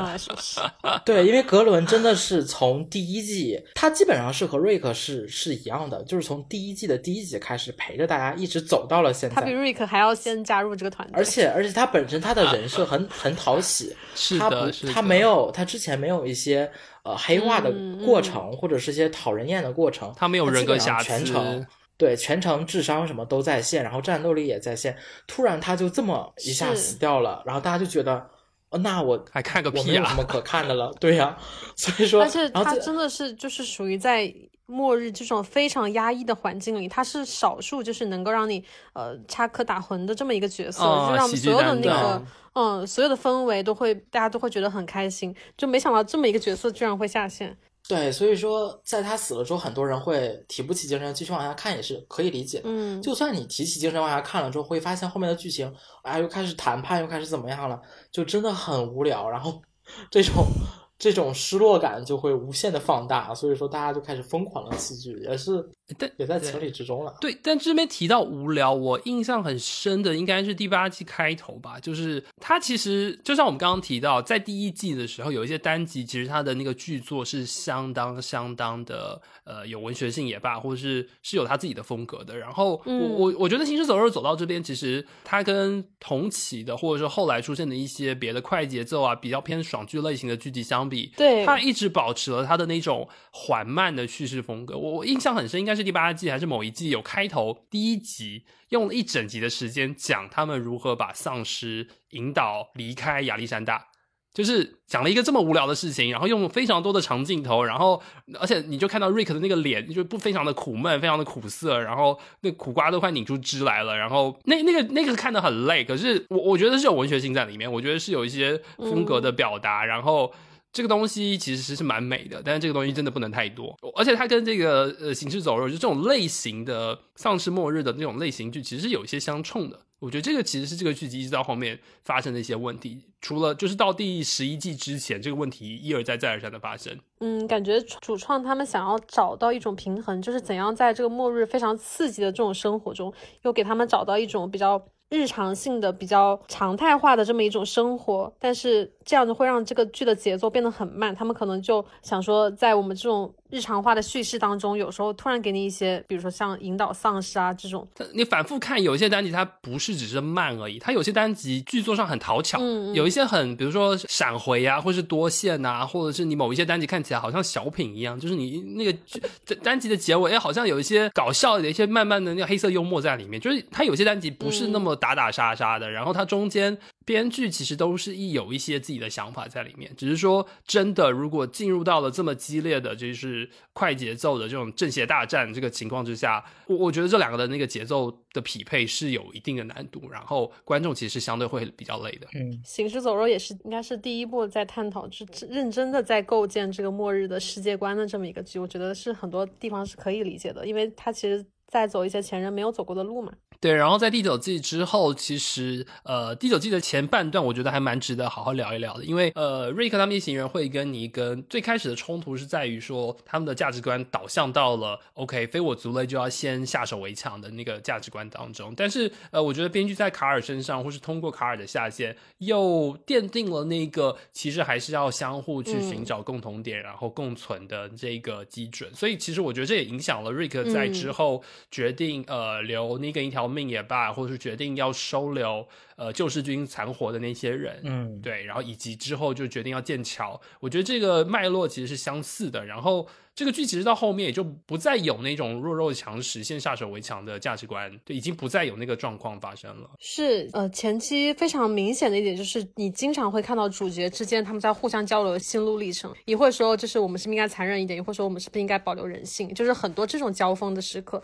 到后面的时候其实就非常少了。呃，瑞克在尼根垮台之后，试图去建立包含旧有的救世军这些人在内，在那个救世堂对他们的那个原有的那个社区里面，就是把他们视为一个平等的社区，然后社区跟社区之间能够建立一个平等的关系，然后互相协助。然后那个时候，他们最主要就是希望去建立一个大桥，就是来缓解呃社区之间交通跟交易的难点，然后也希望通过这样，就是去拧紧各个社区之间的关系。我我觉得这个地方是整剧从前到后，瑞克他们一行人他们的价值观最集中的一个体现。就是社区之间的平等，然后你你说是完全就是带着原来光明面的那些社会价值观去灌输到一个末世的环境当中，我觉得也不一定是，因为其实他们也试图去维护，包含你刚刚说我们说的亚历山大、山顶寨和神之国，他们三个之间的那个三角之间的互惠的关系，然后希望能够纳入到有更多的人加入，但是那个那个尝试后来失败了。而且失败的结局是瑞克这个角色的下线，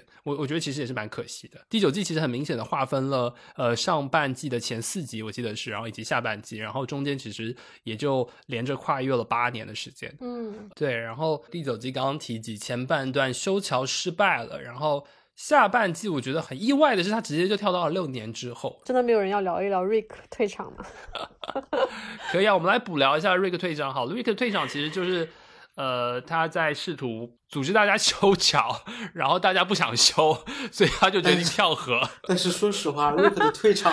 我已经想不起来瑞克是为什么退场了。我只知道他好像拉了一大波丧尸走桥，结果什么桥塌了，丧尸掉水里了，他也掉水里了。但是那段啊，当时他，我我印象中那里还看的挺惨烈的，就是那段很重要啊，就是他强迫所有人跟他一起去做苦力啊，然后奴哥不开 心，Maggie Maggie 也不开心，因为他决定让 Negan 活着，所以 Maggie 也不开心，奴哥也不开心。那场戏前面是奴哥要把他调虎离山，然后让 Maggie 去杀掉 Negan，你记不记得？然后他就想说，那我一死了之好了。我我记不住 对，然。后然后他还把奴根奴根挖了一个大坑，然后把把那个 Rick 骗到那个大坑里面，然后他们两个都掉进去了。然后他们试图要爬出那个大坑，因为听说外面发生了骚动，然后呃救世军的那些员工跟呃其他社区的那个劳工就在那个建设营地又打起来了，然后外面乱成一团，然后突然又出现了一批丧尸，然后瑞克想一想，干脆不想玩了，你们随便吧。这可能这可能就是我当到后来时那个瑞克当时被丧尸逼到角落，就是他还有一根很粗的钢筋穿过他的身体。啊，对对对对，然后他当时弥留之际还回忆了很多很多很多很多，然后之后当其他的主角全部都赶过来的时候，他想说，哦，如果这个丧尸就走过这个桥的话，可能那些建立好久的社区可能都要毁灭，他想说牺牲自己算了，然后就当时拉了炸弹，砰，对对然后当时呃看 Daria 的那个表情，就是他就是莫尔死的时候他没有这么伤心。是的，但是但但是也可以看出来了，对那个那个奴哥跟瑞克的羁绊，其实我觉得从前面一路这样延续下来。但是说实话，我真的是我看到那个时候，我真的觉得瑞克已经不是主角了，我对瑞克的任何一点印象都没有。其他人我的剧情我基本上都能想起来，但是瑞克这段我真的想不起来了，真的很不好意思。是不是有点那个？然后瑞克他死之后，好像他其实是被直升机给接走了嘛？对，是之前呃垃圾女，然后她有联系到了一个叫做万人社区，然后他们开直升机过来接走。其实万人社区你就知道他们是一个就是在行尸走肉正剧里他没有出现的一个社区，好像在别的那个衍生剧里是有出现的。他他在那个一群小孩演的叫什么什么世什么世界的那个那里面有有出现过，然后叫共和，他们这个社区叫共和，嗯，就就是引入到了别的势力，然后但但其实我个人会觉得他其实是在主线主剧的主线剧情当中强行下线了，他之后其实跟主线剧情完全就没有关系了，完全没有关系，只有 Daria 和刀女两人还在意他，瑞克就死了，太好了。然后跳到了六年之后，新的一个呃危机，也是新的一个大 boss 的团队，叫做地狱者出现了。然后呃，这里面地狱者的出现带来的就是前面的一个人气角色耶稣的下线。对我觉得那场戏其实我我在看的时候，其实心里揪了一下，因为包含耶稣啊，包含亚伦啊，其实是我我觉得是黄金配角在这个剧当中。呃，行尸走肉有一个特别好笑的好笑的，就是粉丝之间的一个。怎么戏谑的一一种说法吧，就是当某一种少数少数群体或者是肤色的人上线，呃，就同时出现了两种，假如说呃黑人角色或者是同性恋角色同时存在的话，必定有一个下线，啊，但我不确定这个真的是真的还是假的。就是当时 T Dog 的下线，就是因为泰尔西锤神的出现嘛，那当时耶稣的出现，然后大家可能觉得是不是亚伦要下线了，但是其实好像没有，两个人好像呃共事了。挺长一段时间，但是耶稣的下限实在是令人觉得，就是如果不去提，可能你都想象不到。看到第十十一季的时候，我真的不知道他他怎么死的。想对，看到第十季和十一季的时候，你可能忽然想到，哎，耶稣哪里去了？耶稣怎么不在？然后后来发现啊，他其实已经死掉了，而且他死的就是就那么轻松的就过去了。对他也不是要救谁，或是没有什么关键性的作用，就是莫名。我觉得这个点其实一个部分是在于说，其实耶稣。我我个人会觉得他其实是有一些跳脱形式宇宙的存在，因为他太能打了，然后就是造型造型也太帅，而且名字很酷。就是首先是这个角色本身，我我对他是这样的概念了。但我觉得他的下限很重要的一点是去衬托，就是在地狱者的真面目还没有完全展露的情况之下，大家对他们的恐慌，对，去凸显地狱者的强。对对，就是 OK。一开始还以为他是变种僵尸，会讲话的僵尸，会拿刀的僵尸。就那一段时间，那一两季的那个氛围感的铺垫，其实是蛮荒谬、蛮惊悚的。嗯，但是就像你说的，其实后面地狱者他们这个形象真正揭晓的时候，我是有一点失望的。我觉得他们并没有展现出他想要表达的那种震慑力，反而就是知道那个阿尔法他真面目出来的时候，我会觉得为什么他可以统领这些人，以及为什么地狱者他们可以统领丧尸，他们的。就牛逼的点到底在哪？就是其实到最后都没有说服我。哦哦，这边给那个没有，因为可能大部分观众就只看到救世军，看到那一根被打败就没看了。对，解释一下，地狱者其实就是第九季的时候后半段突然出现的一群，他们是人，但是他们身披着僵尸的脸皮。然后故事设定里面转变成，他们只要脸上戴着这个僵尸的面具，他们就可以混在僵尸当中。他们可以通过混在僵尸当中，然后引领僵尸的行进方向。所以他们就可以控制大批量的僵尸，然后这个我补充一下，我我去查了一下资料，在漫画里的时候，他们其实有详情去解释，嗯，地狱者是怎么控制僵尸的，但是我有点丧尸有点忘记电视剧讲了还是没有讲，然后漫画里是有说的，就是他们会模仿丧尸的那种嘶吼，然后去控制，虽然说也有点鬼扯了，但是 总比像电视，我印象当中电视剧里好像没有讲，我印象就是走在电视里面好像就是他走在僵尸的最前面，然后僵。丧尸就会后面的就会跟着他走啊，对，然后但是漫画里是有提到的，就是说他们不仅仅是走，还会去模仿他们丧尸的一些声音，然后去带着他们去走的，稍微比电视剧里能完整了一点吧。这么说，是，然后，然后地狱者的这个呃首领就是自称为阿尔法，因为他认为这其实是应该是去识别化，然后所有的那个参与者都要变成比人还要在低一格的那样的一个自我认知的那样的一个情况环境当中，所以他们的组织叫做阿尔法跟贝塔，就是老大跟老二。然后阿尔法有一个女儿在。第九季的中途的时候，被我记得应该是奴哥他们一行人所呃虏获，因为他们认为就是想要俘虏来问清楚对方势力到底是什么样的状况。然后这个诶，他的女儿应该名字叫做 Lady 啊 Lady 啊，对，Lady 啊是阿尔法的女儿，然后她就是呃后来就渐渐的就是融入到了这个山顶寨的这样的一个团队当中，然后后来跟卡神他在呃应该是在地之前收养的一个呃神之国的孤儿 Henry。就是 Lydia 跟 Harry 之间就产生了一些情愫，然后这个以及呃主角团跟这些地狱者的对抗是第九季到第十季最主要的一个核心的竞争，我我觉得也是这个整部剧最后好看的点。对我个人觉得第十一季的对抗其实蛮无聊的。我挺喜欢地狱者这个设定的，虽然它最后我觉得达成的效果不是很满足我的期待。它这个设定其实是从第一季到现在，从丧尸到人。再到形似丧尸的人，他这个 boss 的演变的逻辑比较符合我对于呃末日社会的生存规则的一些想象。就是随着时间的推移，最开始我们是想要打破规则去寻求一种生存的方式，之后我们是想要自己当这个规则的制定者，然后。到了地狱者这里，他们其实是服从了这个丧尸末日的一种规则，认清丧尸才是这个末日世界的统治者嘛。对，就我们不要和他们硬碰硬，我们只要融入他们就好了。就我觉得他也是在创造了一种新的社会形态，只是这个社会形态里我们人不再是他的主体，但是他。但他的表现的成效，我觉得不是很令人满意。就是我们可以理解为，呃，行尸走肉走到这一步，就相当于是从刚开始人惧怕丧尸，到人去选择对抗丧尸，而地狱者的出现，就是可以去证明，在呃这种环境下，人去选择面对这种环境，我选择不再选择对抗，而是选择利用，我去利用僵尸，嗯，来就是为己所用，然后去达到自己的目的。那他的这个的确是符合。一些人到这种情况下的他的这种思维的转变的，那我觉得其实刀女最开始出现的时候，第三季她也是这样的嘛，对她她砍了两个丧尸的。对，其实这么这么想的话，可能刀女的思想更前卫一点。对，那那这么说，瑞克的思想也很前卫吧？因为第一季的时候他们就有讲到，就怎样去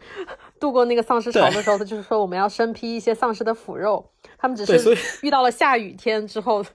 然后这招以后再也没有复用过了。对，身披腐肉，其实，在那个尼格跟牧师他们的那场戏，他们困在一个那个车子里面，然后他们也有用过那个身披腐肉逃出。对对对，这其实就回到了刚开始说的那个槽点。其实第一者的这个设定没有完全的讲的特别清楚，不然的话，你这么说的话，那可能之前很多设定的话都和第一者稍微有一点点重合。呃，但是呃，的确像刚才凯说的，我觉得阿尔法的出现是。我觉得《行尸走肉》在呃最后这一个阶段当中最令人有看点的这么一个反派了，而且她还是也是最后一个女性反派了。地狱者这段呢，我觉得它的节奏感还是可以的。虽然经历了七八季的剧情比较无聊，比较稍微显得略显拖沓的情况下，在地狱者的出现，它整个的循序渐进的这个剧情走向还是很清晰明了的。包括在最后，呃，十二人头的出现，嗯，直接把剧情推向了高潮。那也就意味着十二人头的出现，就意味着到后来，呃，瑞克他们，呃，已经不是瑞克了，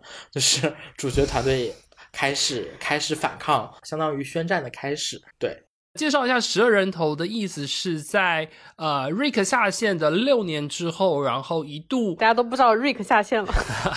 就是一度一度就是几个村庄之内就觉得不再有交流，然后就是各个闭关锁国，因为之前就是发生了大战之后死了太多人，然后加上主角团。个每个主角对于瑞克下线其实都有感情创伤，对，包含奴哥，包含刀姐，然后对我，然后包含呃那个 Maggie，我觉得也是，对，他就直接不见了。所以就是在那段时间之内，整个幸存者的营地发生了很严重的物资匮乏，然后因为他们之间就不不互相交流，然后因为每个营地之间的生产的东西不太一样，所以如果能够有物资交流的方式，他们可以度过呃接下来的寒冬。但是在地狱者的压迫之下，呃各个营地就决定可能不要相互交流，然后呃神之国好不容易。举办了一个呃原油汇演吧，一个集市，然后邀请其他的营地的人来到这边，但是却被地狱者混入其中，而而且地狱者的阿尔法的这个大 boss，他一人之力就在里面绑架了许多非常关键性的。重要的主角跟配角，然后而且最终那场戏就是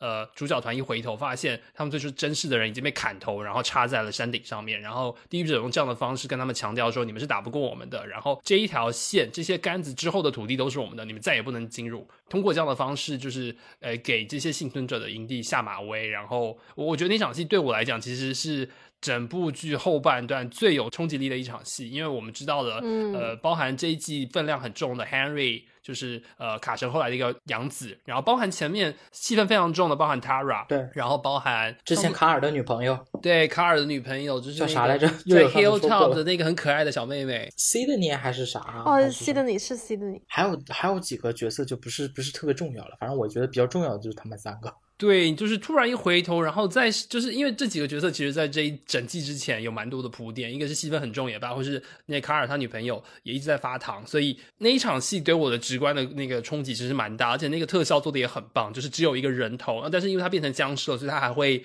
嘴巴还会动来动去，然后还会想要咬人，然后就一排应该是十二个嘛，在那个山坡上面，好像是剧中是十二个，漫画好像是十个。那然后提到刚刚那个地狱者，其实我还想补充的是，我会觉得所有的幸存者其实他们尽力是要去呃维护末日之前的世界，想要去住在不一样的那个小村庄里面啊，或者想要自给自足去吃以前吃的食物，去包含放电影啊，包含那那个那场戏，其实我觉得以西结的那场戏，他们奋勇的要杀到一个充满僵尸的一个电影院里面，就为了拿到一个灯泡。然后，为了在那个园游会上面给其他幸存者带来更多生活的希望的那个点，我觉得阿尔法的出现是完全站在乙西杰的对立面。就乙西杰是充满乐观的，然后觉得一切都会有希望的。我们打败了尼根，我们呃扛过了寒冬，然后我们扛过了饥荒。我们终究是可以走到下一步，然后恢复到以前的光明面的部分。但是我觉得地狱者的出现是完全走不同的路线，完全顺应了僵尸末日那样的一个适者生存的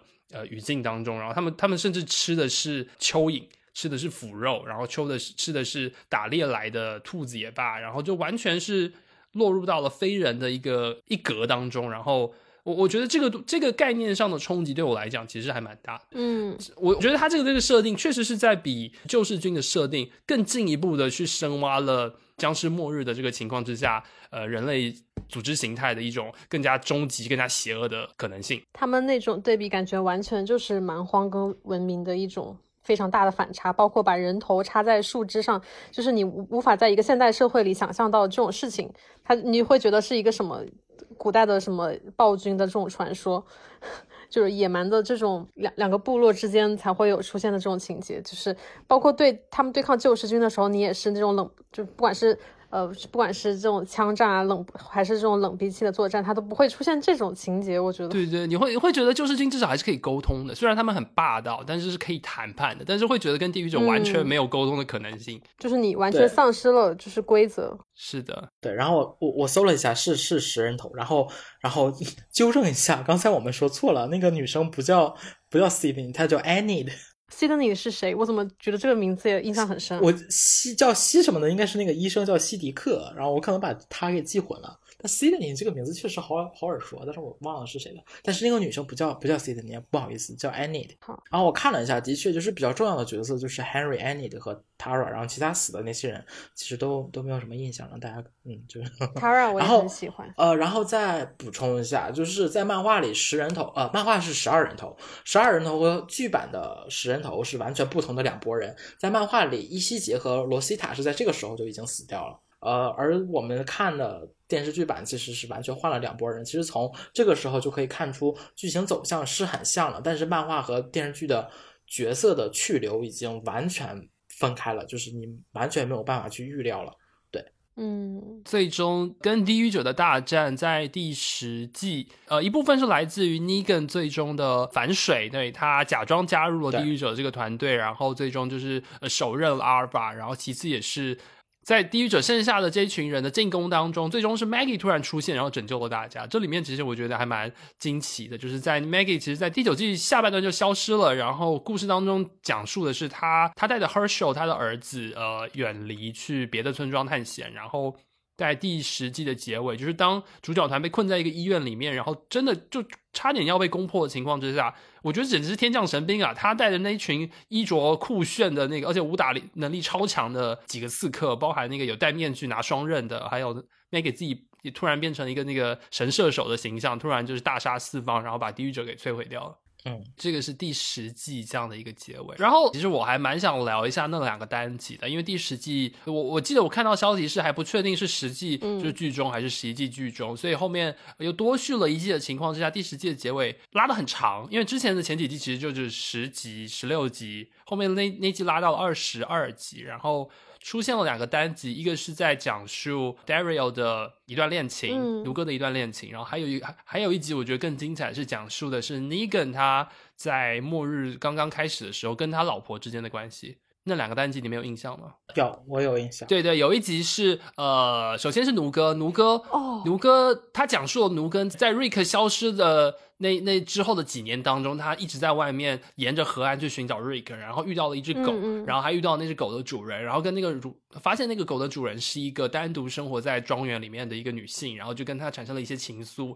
然后呃，最终的结尾就是那个女的问他说：“你要我还是要你的家人们？”然后还是要瑞克，对他希望去找到瑞克，然后这女生后来就消失了，然后就留下了一个未解之谜。这个这个这个谜到第十一季才解答。对，就是这个单集，然后另外一个那个尼根的单集是直接回溯到了就是丧尸末日刚刚发生的时候，呃，尼根原来原原来是一个中学的体育老师，然后他有一个妻子，然后露西亚，这是露西亚对吧？对，然后他讲述了露西亚真身上发生的故事，原来是呃尼根在那个时候出轨了，然后在露西亚身患癌症的情况之下。呃，非常的懊悔，然后一心一意的去呃照顾这个患癌症的这样的妻子，然后为了去取得他妻子要化疗要用的药物，然后他就出去历险，然后那个时候的尼根简直跟现在的那个形象完全不一样，他完全就是一个好丈夫，对，好丈夫，而且小绵羊就是被那个恶霸威胁，他也就是哦唯唯诺诺的，然后我我觉得这个看的真的很过瘾，就是演的确实好，然后你也可以理解到他那个人物脉络的演变，然后最终他就试图去取回。那个药物，然后被恶霸威胁，然后应该是出，应该是其实那个是地方也出卖了，就是曾经拯救过他的人，然后回到家里，但结果发现他的老婆已经变成丧尸了，然后他老婆就希望，应该也算自杀吧，就是不希望再用用癌症的方式苟活在这个世界上面。然后那个，我我觉得这个部分也是一部分的转变，然后他就确实是走上了后来那个呃属于 Negan 的 Negan 的道路。这样，第九季还可以提到一点是，Negan 在存活下来之后，试图跟主角团去做一个和解，然后试图在主角团。当中，呃，取得自己的一席之地，然后当然也有剧迷评价，这是尼根洗白的这个过程。呃，我觉得尼根的洗白，就他和那个 Rick 女儿的互动也还挺有意思。我觉得尼根的洗白，其实在卡尔的死之后。就已经开始了，因为尼根和卡尔之间的羁绊其实还蛮有趣的。尼根虽然很讨厌瑞克，呃，也不能说讨厌了，可能对瑞克有敌意，但是尼根对卡尔并没有那么大的敌意，甚至是有一种欣赏的感觉。这一点在漫画里也能看出来，包括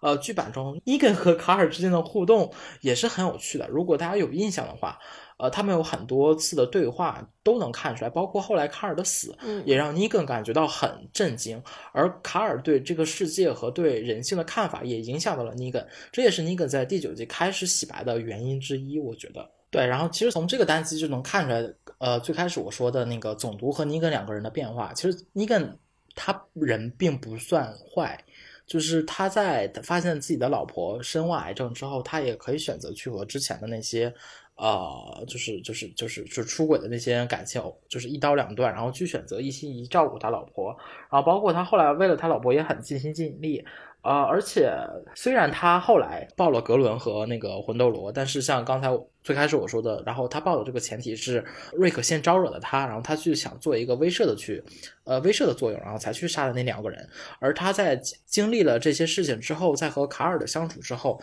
他也开始很真心的去怎么说呢？选择悔改，然后去选择重新开始。应该是在第十季，我记得他后来外出有碰到过一个很崇拜他的一个曾经的旧世堂的一个。手下，然后他那个手下就希望他可以就是重建旧食堂嘛。对对。呃，当时那个尼根就觉得啊，这个人就无所谓了，然后他就让这个人跟着自己。结果他在野外碰到了一对母子之后，他就把这两个这一对母子救救了下来。结果没有成想，然后他外出去找。呃物资再返回来的时候，这对母子却被他的这个小弟给弄死了。他的小弟就觉得，既然你救了这两个人，那你肯定就是。呃，想要他们的物资或怎么怎么怎么样，你不想让这两个人活。对对对但是尼根当时就已经暴怒了，他就觉得他已经不是这种人了，他就还是毅然决然的选择把这个小弟给解决掉，然后再重新就又就回到社区对对对，所以你可以看到尼根的整整个人的转变。那其实，在这个单集当中，呃，尼根的这个形象就再一次丰满了起来。你这么一说，其实我还挺有印象，就他讲到他妻子这一段，妻子这一段，包括 Negan 后面的整段的洗白，其实我个人整体上是能够接受的。但是我比较不能接受的是前 Negan 他前期的一个设定是，他把他呃所有救世军的那些老婆都过来当自己的妻妾，当自己的性奴，就这个设定是我。个人不太能接受的，而且我后面想，就是如果再给主创一次机会，他们可能就不会再采用这个设定，因为对对，后面都有了他妻子的这段回忆，他其实你个人后面也其实也在一直在凸显说，尼根这个人他非常重感情，包括他说他回忆当时杀格伦的时候，也是说，因为我的那些被杀死的兄弟，他们也都是有兄弟、有有父母、有家庭的，就是所以从他的这些回忆当中来说，他这个人设应该是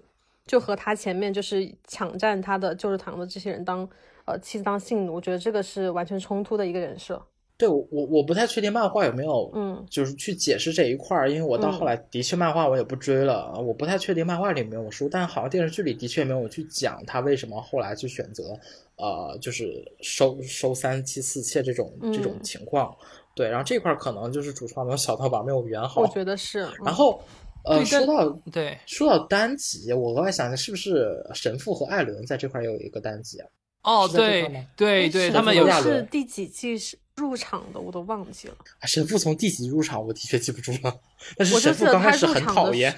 但是神父的入场的那那几个单集，我觉得也很精彩，因为他悬疑色彩很强。你说在教堂里面的那个单，对对他不敢对出来，对，然后他们发现那个那个教堂的外面就是有那种用用血写的那个字，说什么忘记了，然后还有什么各种那个血掌印，就表示他们肯定是之前发生过什么灾难。然后这个神父身上有什么黑暗的过去，啊，我觉得当时还挺有、挺、挺、挺厉害的。对，神父这个等会儿我们单人的时候再说吧。刚，刚、刚那个、那个神父，我觉得这几个单集都很好聊。那个神父那个单集是他跟亚伦带个仓库，对对对对对对对对。嗯，那一集其实凸显的是神父，我觉得神父的转变在那一集就很明显了。对，就那个亚伦，其实从头到尾他的人设都没有怎么改变，可是最终的那个爆头，你会感觉哇哦，神父就是现在变成这样子，然后那个人物的成长是非常立体的，非常强力。对对，然后哎，我记得还有一个单集，其实也涉及到那个尼根，就是刀姐。最终下线的那个单集，就是他，他一度是自己航海到外面，然后被一个神经病关在一个啊那个监狱啊，里面，对对对啊，对对对，那个单集，，而且那边几个闪回，我觉得非常有意思。就是他被下药了之后，他开始胡思乱想，然后回想起了自己，如果当时没有救下安德里亚，他也会加入尼根，然后他也会参与到爆头的对情况下，然后会变成瑞克的对手。对就是我我觉得那个 What If 非常有趣，在这个节点。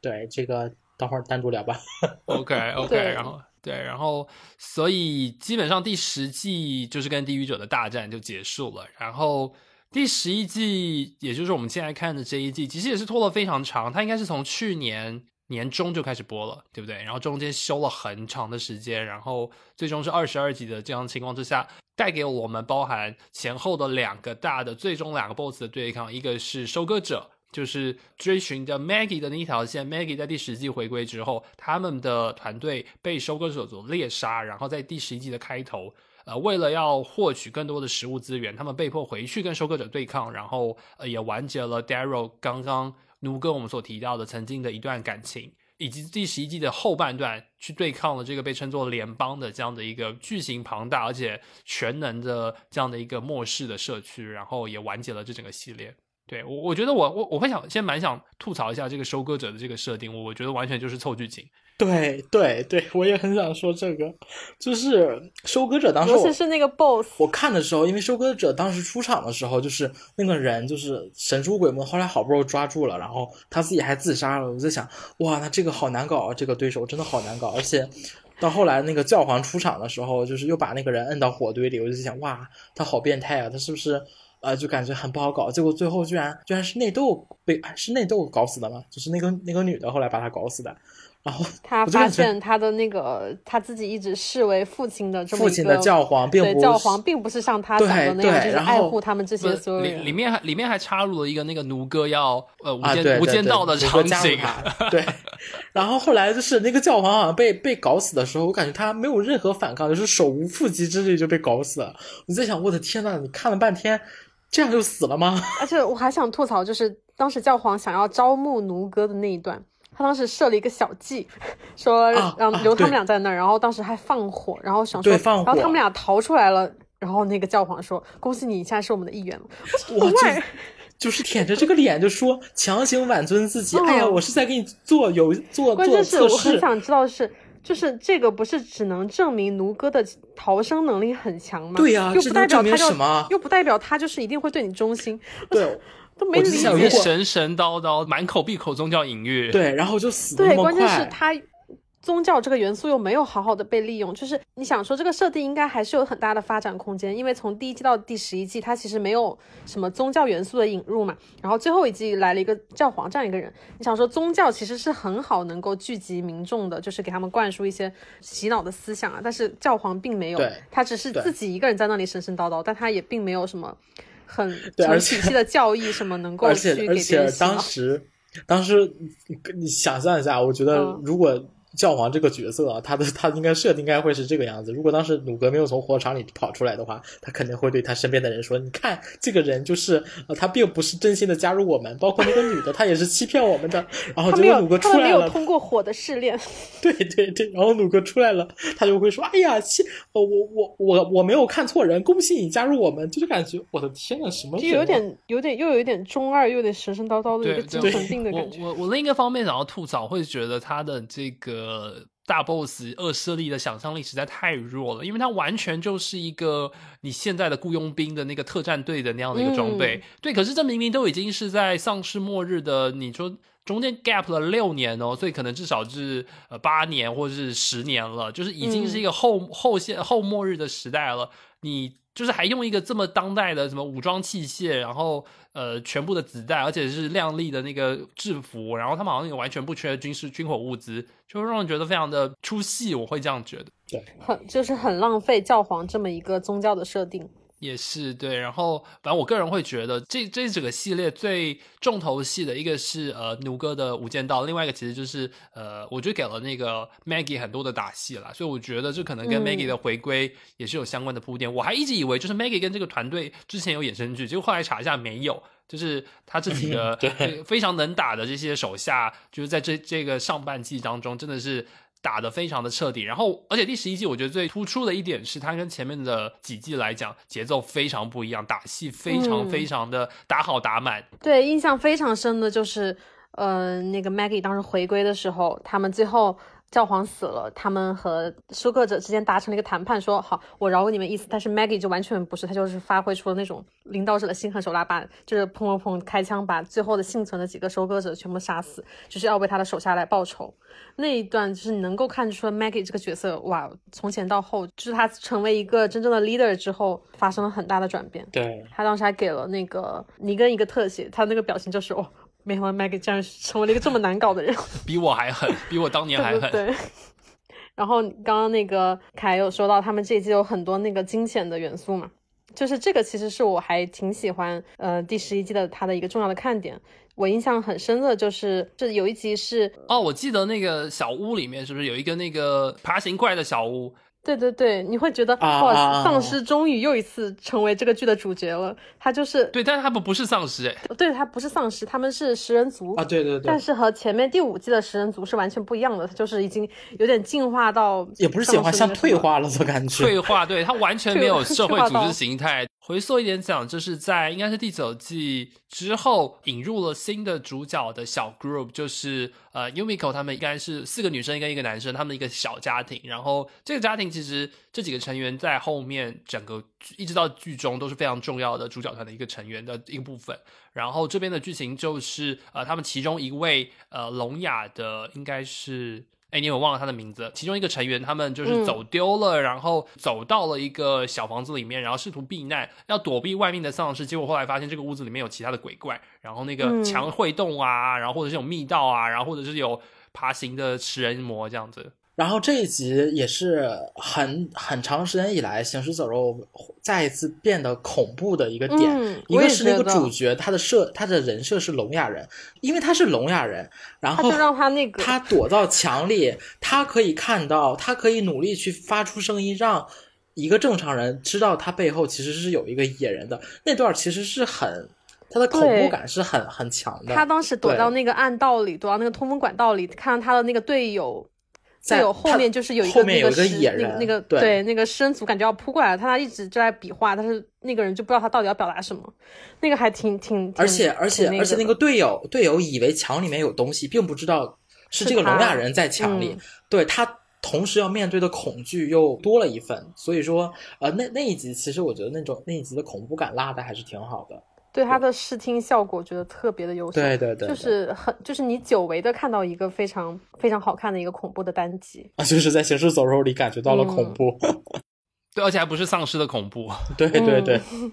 就是最后一季，还有就是让我感觉到这非常强烈的，就是游戏的，就美墨游戏的影子，就尤其是他们从呃前面几集一直都是在这种荒郊野外的地方建立文明嘛，这种失落之地，然后他们第十一季终于来到了城市的楼房里，我感觉很久没有看到过城市的楼房了。然后不管是他们路上的那种、呃、看到的那种蛮荒景象的过渡，还是这种。比较闭塞的这种室内场景的搭建，我觉得都非常像《The Last of Us》里面的场景。然后还有就是，关键是它还设置了很多这种游戏关卡的触发型的情节，呃，比如努努哥后来去了联邦之后，他接到一个任务嘛，要去屋里去寻找现金。然后他们首先要解决的是这个、啊要接通这个电源给屋内照明的这个问题。然后经过一番探索之后，通电的一瞬间，然后从黑暗转到光明，然后跳出来了丧尸。然后之后又撬保保险柜，然后撬保险柜的时候，那个声音又吸引了丧尸。然后这种情节就在游戏里会非常的常见嘛。对，对对嗯，第十一季我印象里还有他们去那个矿洞还是什么地方，啊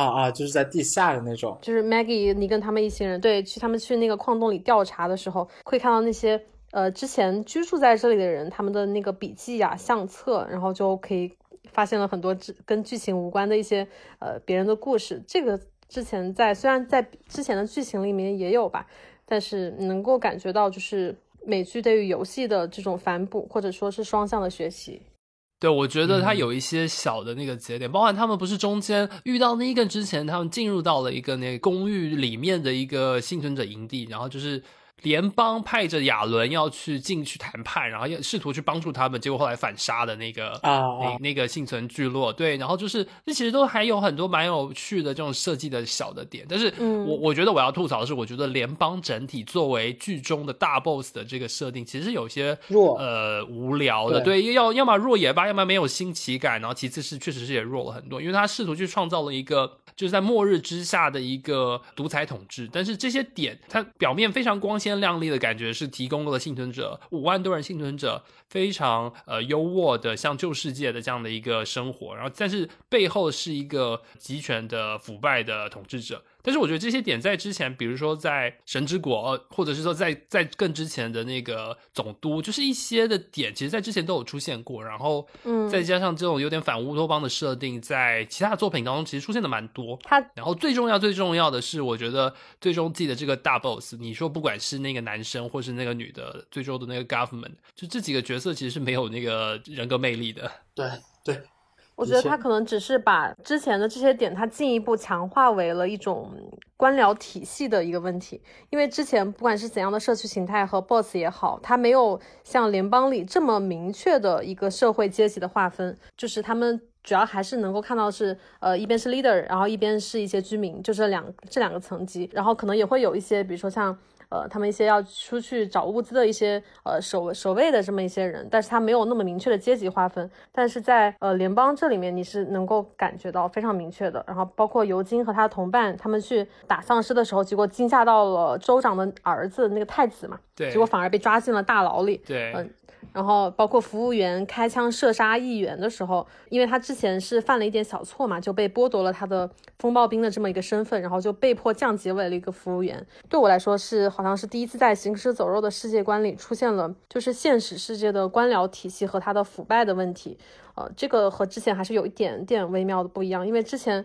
我们看到的社区和社区之间要么是利益冲突嘛，要么社区内部它其实是领导权的一个争夺的问题。对我来说，它比较大的一个槽点是，它把一些比较复杂、严重的社会问题，然后它的焦点是放在个别性格非常出格的人物身上，比如说那个完全就失控了嘛，视人命为草芥的兰斯那个角色啊，包括那个仗着州长妈妈，然后就肆意妄为的那个太子，就把太抓马了。对他把矛盾放到这种很抓马的人物身上，然后就让很多情节就是过于的有点儿戏了，就有点消解了这些问题本身的严肃性，最后他。其实拍的还是一个暴君的故事，嗯，就还是回到了之前那些。我们而且他解决的方法也很无聊啊，就是推翻那个暴君，一切问题就解决了。嗯，对对，他就把那些人给解决了，就把问题解决了。其实根本就不是。对，因为其实五万人的这个社区，一定问题是没有那么容易解决的。而且我觉得这个其实相对应到你，比如说之前呃，包含亚历山大或在之前的这个监狱，就是。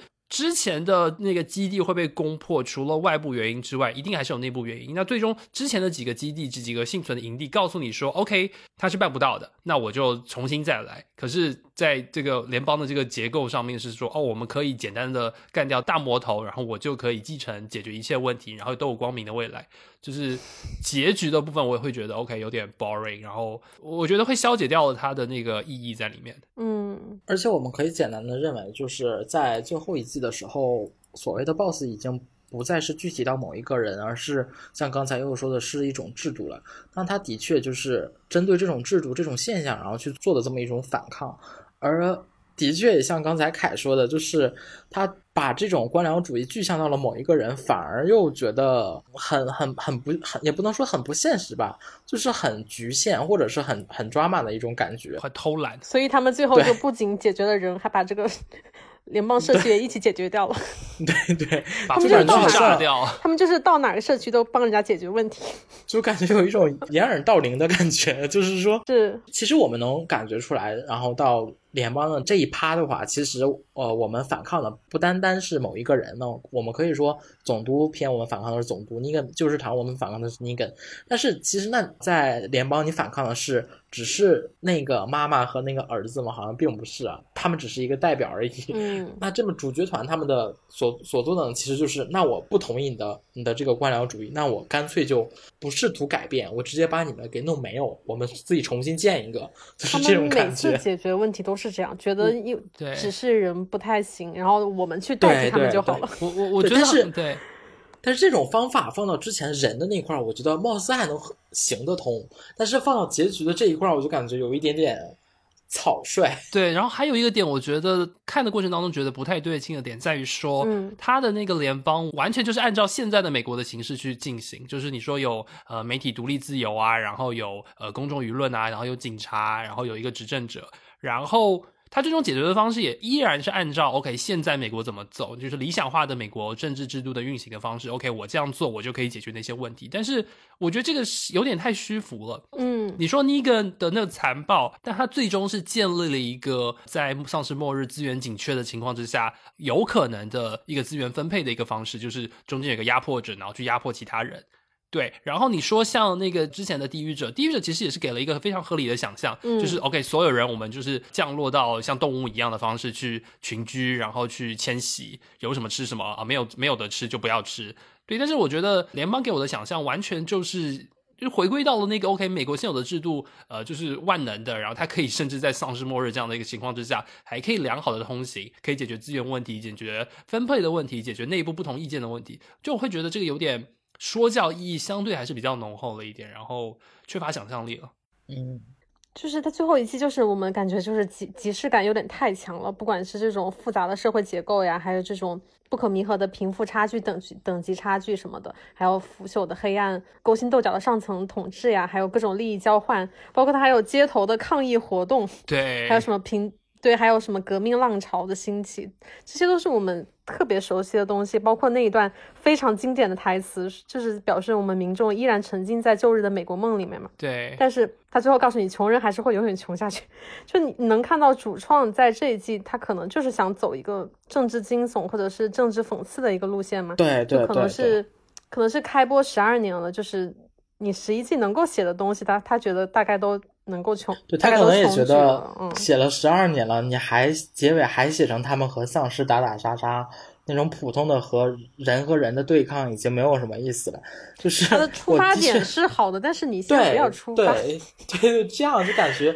我看到最后一集的时候，就真的感觉我可以理解，就是行尸走肉走到现在，他嗯。总归你按照他的这个逻辑思维去想的话，他们总归会走到这一步。但是，就但是从末日的世界观来考虑，我觉得它这个形态存在的合理性是没有的。就像凯刚刚说的，你你凭什么在一个末日的里面过了这么久之后，你还能维持这么样这样一个社会？你的这个资源到底是从哪儿来的？包括那个风暴兵的那一套装备，他出场我就觉得已经是 O C 了的感觉，就对没有办法自洽。他最后又给你一个解释，说是他们这些人是去做苦力，然后去来维持这个上层社会的这些东西。啊，但是我觉得还是无法说服我。我我觉得他在这个地方就。有点偷懒就是行尸在前几季的那种，至少在服化道或者说在呃风格上的那种一致性、那种严谨性，到这个地方，其实我觉得是有点崩。他确实是有点落入到了就是同期的其他的比较爽快的那个美剧的节奏当中。但是我觉得那个风暴兵就很像呃地球白子啊，然后很像 别的那个 作品当中，或者是十二猴的那个那个那些别的作品当中，就是 OK，你会出现一个非常架空的，然后。呃，你你也就是在别的作品当中，其实观众也不会那么计较说，OK，这个新的恶势力怎么会这么不合理？对，但是在行尸走肉当中，我会觉得 OK 有点可惜，就是最终，嗯，最后的这个 BOSS 居然是以这样的形式登场。嗯嗯，他们前面的每一季的社区也好，BOSS 也好，都能给我耳目一新的感觉。嗯，就是哪怕它有一些很设定重合的地方，所以最后一季的联邦出来，你就会觉得它是之前的某一个的 Pro 版本，或者或就是我还是觉得。就是那个收割者那个 boss，就是他们应该在宗教上继续大做文章，因为末日世界本身就可以就是用宗教来统治大家，然后你为什么不去建立一个这样的一个一个社会？就是他们编剧没有想要往这方面写。其实我觉得联联邦这一段剧情如果单独拿出去去和瑞克的那个电视电影放到一起，我觉得可能会更好，让就是收割者这段的剧情稍微延长一下，然后你后面再穿插一个。比较更有更新颖的一个 BOSS 可能会好一点，或者是如果你一定要穿插联邦的话，之前的铺垫我觉得还是不太足的。就是你之前一步一步的这个从总督到尼根到地狱者到收割收割者是一个循序渐进的过程，然后到联邦就突然一下上去了，就有一种比较突然的感觉，比较突兀吧？可能可能。而且还有一点是。他其实前面的每一季的 BOSS，他们的那个矛盾都是非常就是就是就是你摆在你的嗓子眼上的那种矛盾，杀妻之仇对，就是要么就是对对对对，要不是我死就是你活啊，不 什么意思？不是我死就是你活，就是不是你死就是你就是我活啊啊这样。那不还是 不是你死就是我死，你死我活的状况，对对对。就是，这他就是完全是我在为了生存而做决定，但是到了联邦的矛盾，就是除了他最后硬是把两个矛盾推上来之外，就是你想说，即使在一个就是有这么多社会问题的这种情况下，难道你就要去把这个联邦给毁灭吗？因为这不就是我们现实社会吗？对对，对，它并不是一个就是卡在嗓子眼上的一个生存的一个问题，嗯。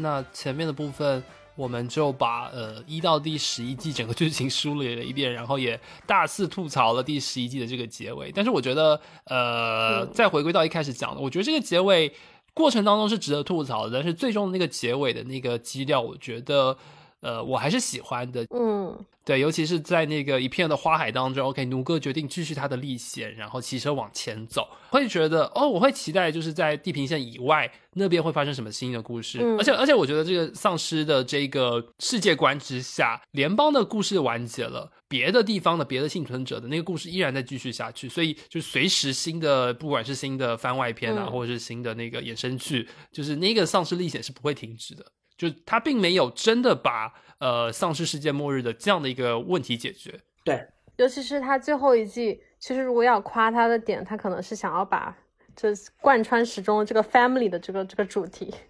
就是继续往上再推一个层次。因为他有一集，呃，有有有一集是其实他是山顶寨的居民面临一个选择嘛。就是联邦邀请他们去加入的时候，到底是要选择联邦还是选择山顶寨？它这个其实是一个你要选择平等与自由，还是要选择物质与生存保障的这么一个选择。就是一边可能是呃物资很匮乏，但是你没有特权，就是 literally 人人平等的一个自给自足、享有自由的这么一个状态。然后另外一边就是物质非常丰裕，但是你要忍受特权，尤其是要忍受某种意义上这种自由的丧失。就是可能还是想要回归的是。末日里的生存和人性的抉择这个问题，就是我们怎样在活着之上的同时，又不丧失人性，又不丧失尊严？还是说到了最后，我们还是要为了生存，要适当的去抛弃人性和尊严？就是到最后一季，他可能想要在这个价值观上再更加的上升一层。对，嗯。然后，那我们来聊人物吧。其实我觉得，就是有几个应该是贯彻始终，不管是我们刚刚提到的有那个在整个系列当中人物成长非常明显、非常惊艳的角色，或者是从头到尾陪伴我们一直到。剧中，或者是甚至有衍生剧的，像奴哥这样的角色，我觉得我们可以来聊一下这些陪伴大家已久，然后心目当中印象深刻的角色。先先来聊卡神好了。刚刚提到他其实先是从一个被家暴的一个母亲，然后到后面变成人挡杀人，佛挡杀佛的这样的一个情况。卡神，卡神，我来说吧，我真的好喜欢卡神的。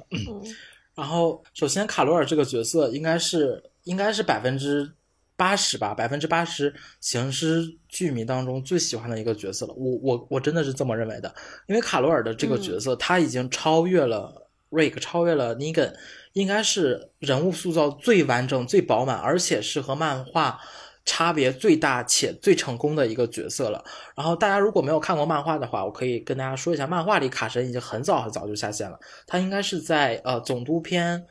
的时候就已经死掉了。在漫画里，他其实，在女儿索菲亚死之后，他是还是维持那个懦弱的形象，最后是和泰尔西搞到了一起，但是最后还是死掉了。但是卡罗尔这个角色在电视剧里。在索菲亚死之后，他完全就变了一个人。如果他以前只是索菲亚一个人的母亲的话，其实我们可以把卡罗尔想象成在索菲亚死之后，他担当起了整个团队母亲的角色。他可以照顾到任何团队里的任何一个人的情绪，呃，包括在监狱里，他发现了监狱内部生病的人感冒死去之后可能会变成丧尸，他其实也是出于团队的考虑，只不过选择一个很极端的方式，就是。我提前把这些人搞搞死、烧死，然后让他们没有办法去伤害到我的团队。那这种比较偏激、比较激进的行为，其实没有被前期的瑞克所能理解。如我是认为，如果是后期的瑞克，可能他们可以理解这这种行为，但是那个时候的瑞克他没有办法理解，所以也就是理所当然被瑞克流放。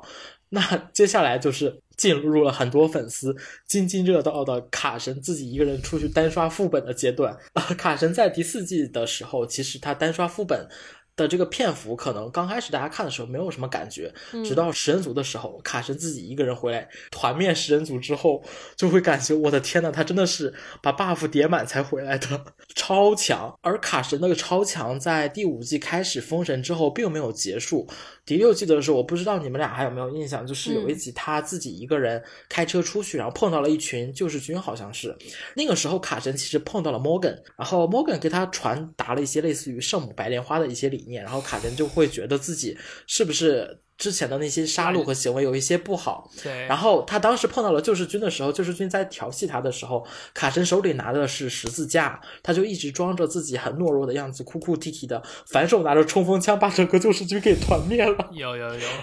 对对对，包括他十一季的时候，好像好像也是这样。他想说在联邦的时候，先不要显示出自己的锋芒，然后结果最后他们在联邦暴露本性的时候，哇，他又一个人就是在面临抓捕的时候。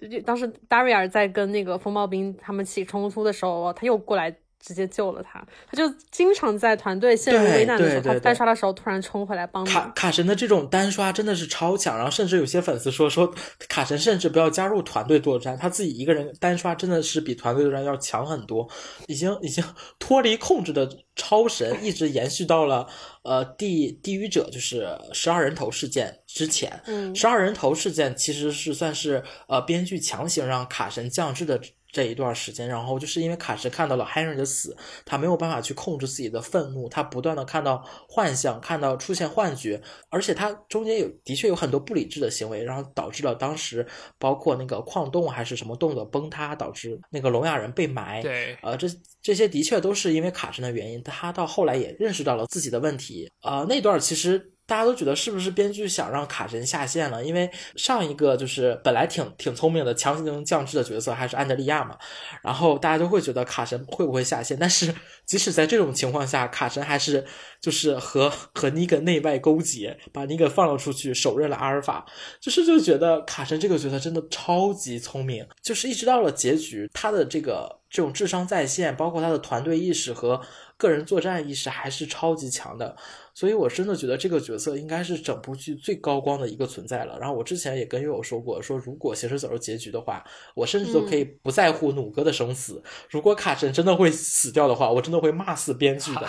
他跟弩哥的这个感情，我觉得也是对，也是一个很强的。最强的很强的一个看点，对，就是他们没有到爱情的高度，但他们的友情真的是，其实中间一度会让你觉得，哦，他们俩会不会被编剧写在一起？对对对对。我很庆幸编剧就是没有把他们俩写成一对，编剧没有，他们的友情真的很。很值得大家去，嗯，去细品。包括结局的时候，他和努哥两个人谈心的时候，我真的好感动啊！就是对对，真的好好感动，好感动。而且我就特别想，为什么编剧不给卡神一个一个单独的眼生？卡神真的太值得一个眼生了。就卡神和努哥的那个关系，我一直都会联想到那个《苍穹幻》里面 Naomi 和那个 Amos 之间的关系。哦，有一点，有一点点，对，就是呃，有点类似姐弟之间的关系，然后但是又有点近似于情人之间的关系，就是 OK，真的是非常家人，而且非常深的羁绊的那样的关系。然后，而且两者之间都是一个不太善于言辞的一个男性的角色，然后跟非常呃有战斗力、非常自主的一个女性之间的一个类似于姐姐或类似于呃。有时候觉得有点像妈妈，OK，但是你你说更深层一点，他们那其实就是一个非常强烈羁绊的后来所建立的家人之间的关系。而且就是很很厉害的是，这两个角色，一个是相当于卡妈算是半个原创角色，然后达瑞达瑞尔他其实是一个完全是一个原创角色。然后我后面去看了他们的演员的后采的视频的时候，然后说五哥当时他面呃试镜的时候试的是他哥哥那个角色，然后当时他们觉得哇他太奶了，然后第一季的时候真的很奶，然后觉得他嗯不太适合那个角色，但是当时选角导演就是特别厉害，他就说捕捉他的他眼神里有一种。就是非常深层的一种孤独和和痛苦，对对对，这种感觉。然后想说，哦，我们都很喜欢他，想要为他单独写一个角色。对。然后之后就创造了这样一对让人非常印象深刻的打着引号的 CP。对。然后提到奴哥，我记得他其实，在刚开始的时候，他哥还在世的时候，你会一直觉得他是那种呃。团队里面的不稳定因素，然后可能随时要颠覆瑞克的统治，然后因为本身的背景里面就是不是那么正派的角色，但是到后面他的整个形象真的就是非常非常的安心，有战斗出现的时候，谁需要他保护的时候有他在就安心了。他最开始还有一点，就是你会觉得他有一点离整个团队稍微有一点疏远的，你会觉得他可能随时骑摩托走都都没有关系。然后最后就会发现他其实是对所有人感情最深的角色。对对对，嗯对。然后呃，至于卡卡罗尔，然后顺便提一下关于实际的时候他们圣母心大爆发的，就是他突然圣母突然降日的这一段，其实有很多人不理解，但是我是觉得他的这种。强行降智是能在我的理解范畴之内的吧？就是呃，毕竟卡神的女儿很早就离世了，那他。对 Henry 的这种情感，的确可能是常人没有办法去理解的。他之前一直是作为团队的母亲的形象去存在，突然他就又回到了就是为人父母的那种感觉。所以说我可以理解，又再一次失去了自对，然后反而他的这种圣母让这个人更丰满了一点，嗯，让大家不会就觉得啊卡神就是神超神，一直在成神的道路上，他反而还是一个普通的人，他的人性还在的。对，只不过他。的确，就是当我以为他可能真的就要把这个人彻底 OOC 的时候，没有想到阿尔法还是被他给算计到了。尼根和卡罗尔的这个联合。依旧是在漫画里不存在的，呃，因为漫画里卡神早就下线了嘛，所以说其实他的这个联合还是令所有人都感觉到比较震撼的，就是卡神还是那个卡神，包括当时他跟尼根去说的时候，尼根把阿阿尔法的头扔给他的时候，卡神说了一句：“你怎么花了这么久的时间，还是你怎么这么慢？” 说了一句话，就会感觉我的天呐，就是他还是那个卡神。对他前面他不是变弱，他只是选择要展示出人人性的那一面。对对对，提到卡神，其实我还想提一句，就是呃，他跟伊希杰配的那一对，其实一度时间我会觉得 OK 好暖。在卡神这样的一个 OK，先是人物转变的这样一个背景之下，OK，他最终可以一度时间可以有一。一细节的那个陪伴，我会觉得其实是很好的，对于这个角色的这个形象来讲，而且就感觉上会希望说，OK，他曾经有一度是有好的伴侣也罢，或者说 OK 有好的结局，但 OK 没有想到后来的 Harry 的这样的事情发生。然后，但我觉得中间几个片段当中，那个以西杰和奴哥中间互相吃醋也是蛮好笑的。对，而且以西杰这个角色，我。从开始我大概有三四次都猜到他会下线，没想到一直活到了最后。对对对，也算是给卡妈一个比较好的结局。对，而且最终他们其实都留在了那个联邦嘛。对，嗯，卡神和奴哥之外，我们来聊一下另外一个也是纠缠不清，从第七季一直到季中，甚至会要纠缠到衍生剧的尼根和 Maggie 这一对吧？可以说这一对嘛？这对冤家不能说是冤家，这对仇人。对，仇人。到同伴对，然后这两个就是大家没有看过后面就是的人都想不到他们尼根到 Maggie 他们后面有就是握手言和，就是真正上真正意义上的握手了，然后有一起合作对抗联邦，然后 Maggie 甚至一度就是把自己的儿子呃托付给了尼根照顾，因为他很相信他一定会顾全他的周全，对，然后到甚至最后。还给我们放出一个大爆炸的，说他们还会一起拍衍生剧。嗯，就是 Maggie 他离开团队之后，又去组建了自己的一个新的团队。他回来之后，其实 Maggie 一度你会觉得他和主角团。若即若离，对若即若离的感觉。但是你后面会发现，他其实已经拥有了一个领导人的一个格局，就是他可能是从格伦的妻子的角度，或者是从 Rick 团的这么一个成员的角度来考虑问题。到现在，他已经是可以从山顶寨这整个社区的这么一个领导人的视角来考虑问题了。我觉得他可能在一定的意义上，就也能够打了引号的理解当年尼根的选择，因为也是。当年就是威胁到了尼根他的社区嘛，也是他们自己先动手这一步。现在我觉得他们最后的握手言和，我觉得并不是说，就像 Maggie 他自己说的，我并不是说呃放下了那段仇恨，而是如果我不去选择去往前走，放下我自己的这个心结的话，就是我每次看到你，我自己都会变得更加痛心一次。就是他不想要再因为这个事情而继续感到痛苦了，就是想要也是放过自己。因为我知道 Maggie 其实跟之前这个角色一样，是整个系列当中人气最高的角色嘛，甚至中间他会离开也是因为片酬的关系，就是因为太受欢迎了。嗯，但是我我个人会觉得 Maggie 人物的成长跟刚刚提到的卡神、奴哥，甚至连尼根来讲。就是那个转变跟那个深度其实是相对弱一点的，就是角色本身很有魅力，呃，人很漂亮，然后很有战斗力，然后很讨喜，就是呃有力量的女性的角色。可是我会觉得 Maggie 的角色的深度确实不及前面三位。嗯，我其实也是这么认为的。其实 Maggie 的角色她的转变应该是在 Herschel 的那一次离去，他有一个转变，然后再一个就是格伦的离去有一个转变，他的转变是循序渐进的，他并没有像卡什那么突然。然后那个漫画里呢，Maggie 其实和尼根并没有到握手言和的程度，但是 Maggie 也的确选择原谅了尼根。呃，是因为在漫画里，Maggie 又找到了一个新的新新新的老公男朋友啊，对对，OK，对，所以所以其实我是还是比较好奇，编剧如果要把 Maggie 和 Negan 单独放到一个衍生剧里，会怎么给他写？我觉得 Maggie 她成长有我们会觉得比较突兀的原因是，她把核心的就是转变的这一部分全部都放在第十一季了，而不像卡神和努哥他们的成长其实是贯穿始终的。对 Maggie，你可以说，比如他在第十季的时候，他肯定还是非常憎恨 Negan 这个角色的。但是呢，他也说了，其实中间已经过了大概八年了吧，就是他只是没有把这段给放出来，然后他自己也出去单单刷了很长时间，然后把这段剧情我们其实是没有看到的，所以我们对他的理解其实还停留在之前的 Maggie。对，所以说我们想看嗯 Maggie 的转变，只能等到衍生。但是说实话，我一边很期待衍生，一边又很担心衍生会把 Negan 和 Maggie 的这个情感写写在一起了对写崩，真的，我我我真的很感觉第十。一季有一些那个镜头给的，就两人就已经变得有点暧昧了。，对，就是不知道是不是我自己想多了。但是那个明明就已经有怀孕的新老婆了，对，但是这是不依旧就不要忘了，这是行尸走肉的世宇宙啊！想把他老婆写死，那是轻而易举的事情。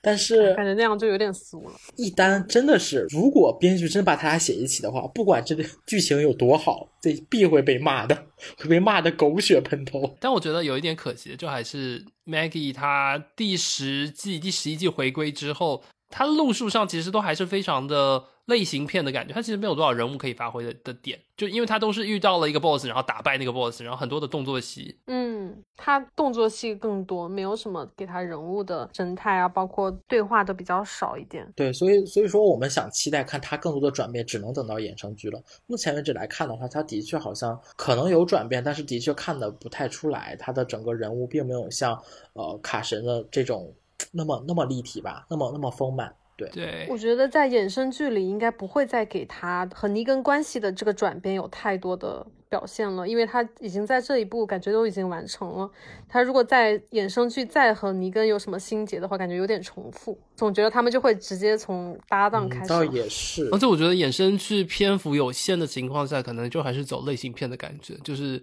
可能会进入到那种就是类似于几部漫威剧的那样的节奏里面，就不会那么有深度、那么有篇幅去让他去人物塑造啊，或怎么样的。嗯，我看了一下他们那个纽约的那个预告片，放出了一个先行的片段，感觉还蛮像那个复仇者联盟当时打完响指之后，鹰眼出去日本单杀那一段的情节，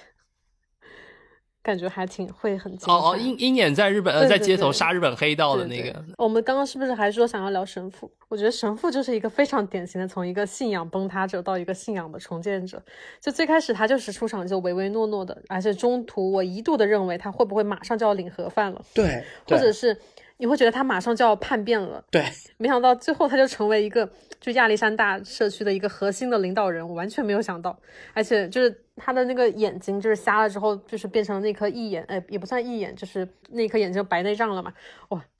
那个造型反正我觉得很有魄力，哦、对，莫名其妙也很帅。哦，就是那个神父的角色，刚开始我我只我已经记不住他刚开始是什么样子的，的确是像他前期的时候就是一个对很很懦弱的形象，其实算是一个毒神的一个神父形象登场，因为他其实有间接害死到自己的很多信徒嘛，因为他没有去拯救他们。对对，所以他前期是我我一方面又要想为自己的罪恶来赎罪，然后又要为生存，然后一次次的打破自己的信仰的边界，然后再一度陷入新一轮的罪恶感。他就是一直处在这个自我怀疑的这种信仰要崩溃的这种状态。而且而且具体他他怎么懦弱的，其实说实话我想不起来，我只记得我刚开始真的很讨厌他。我我早期看我早期看《行尸走肉》的时候，一个是讨厌他，一个是讨厌尤金，真的好讨厌啊！就感觉主角团这两个人怎么还不去死？对，两个很特别特别懦弱，而且那个台词很无聊，很爱说话。而且他还有一点点虚伪的感觉，因为他又一方面又要维护自己做一个神父，好像对大家都很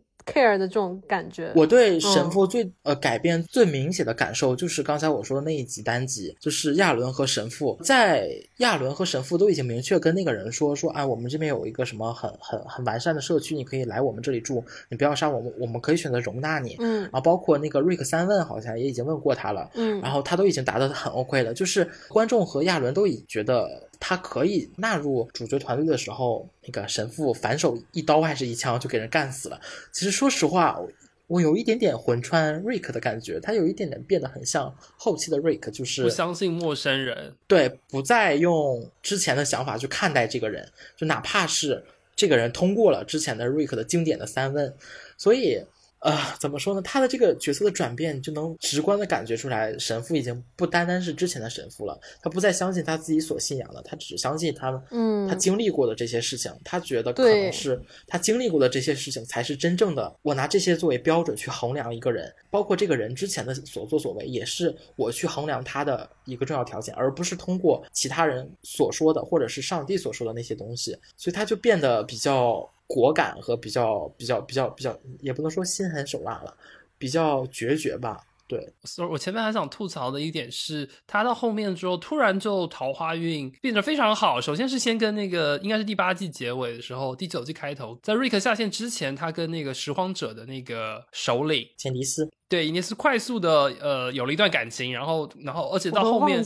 到后面他又快速的跟罗西塔莫名其妙在一起。我觉得他跟罗西塔在一起确实是有一点超乎意料，而且我觉得。那个情感的铺垫，我觉得是没有到位的。到最后，我都忘记他跟 Rosita 曾经在一起了。我我我忘记他有任何的感情戏。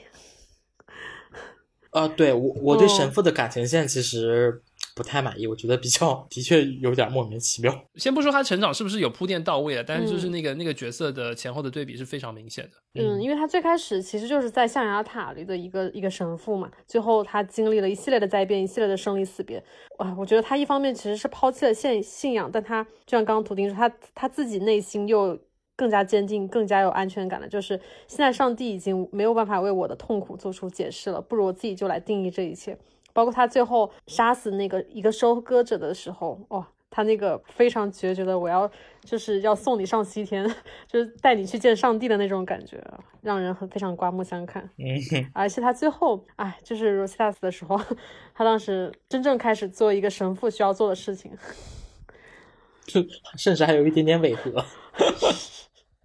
我当时都没有意识到 Rosita 死，我想说这是要干嘛？我以为他孩子死了。我都没有想到 r o s t l s 呃，大概提一嘴的是，就是现在这个行尸宇宙，其实除了主剧十一季之外，之前就已经在播的两部衍生剧，一个是《行尸之剧》，还有一部就是《外面的世界》《行尸走肉外面的世界》。就是这两部衍生剧，其实在之前就慢慢的在扩大这个行尸宇宙，然后之后呃，已经确定的会有三部衍生剧，包含瑞克跟刀女的衍生剧，卢哥自己单刷的一个衍生剧，还有呃，尼根跟 Maggie 去纽约。的一个衍生剧，所以就其实这个宇宙是在不停的扩大。然后像我们刚刚提及，瑞克其实被神秘的势力带走，强行下线那个部分的铺垫，其实已经在别的剧集当中提及。然后就是像刚刚提到的，主线的故事到此截止，可是整个故事整个宇宙还会继续推进下去。然后我觉得作为类型片来讲，OK，一部分的好处是可以继续有类似的作品看，喜欢的角色还会有新的故事路线下去，但是。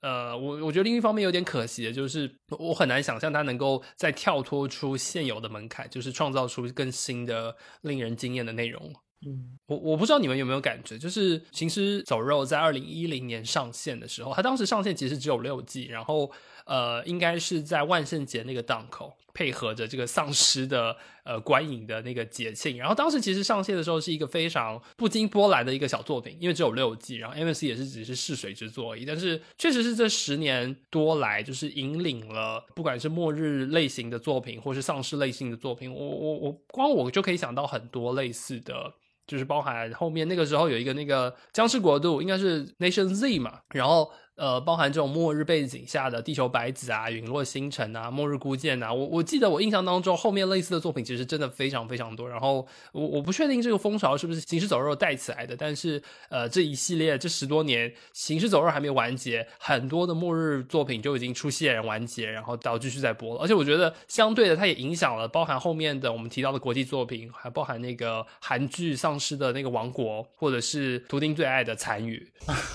我觉得这个末日的这这个风潮，或者说这个丧尸的风潮，确实是从这个作品开始呃引领下来。我觉得这种类似的讨论，真的就是越来越多，而且用就是世界末日、丧尸末日这样的一个去隐喻很多现实的社会议题。这个这个其实真的是最近的创作者屡见不鲜。然后就是包含那个韩剧大热的那个《釜山行》，我觉得最近的一个文化原点是来自于《行尸走肉》。嗯，《行尸走肉》应该算是真正意义上第一部关于丧尸的美剧。对吧，图钉？然后你说之前你看过一个，之前说的是在零八年英剧有一个死亡片场，但是呃那个剧的确是并没有像《行尸走肉》那么大火，但是《行尸走肉》也受到了那部剧的一些影响，因为那部剧其实更侧重的就是像《行尸走肉》后期显现的一样，是权力的争夺，呃，但当然没有像《行尸》这种比较就是各社区之间的那个是人和人之间的一些勾心斗角，一些。呃，权力的争夺，那个可能就是更偏激进一点，更个人一点。嗯，呃，那的确是仔细想一想，好像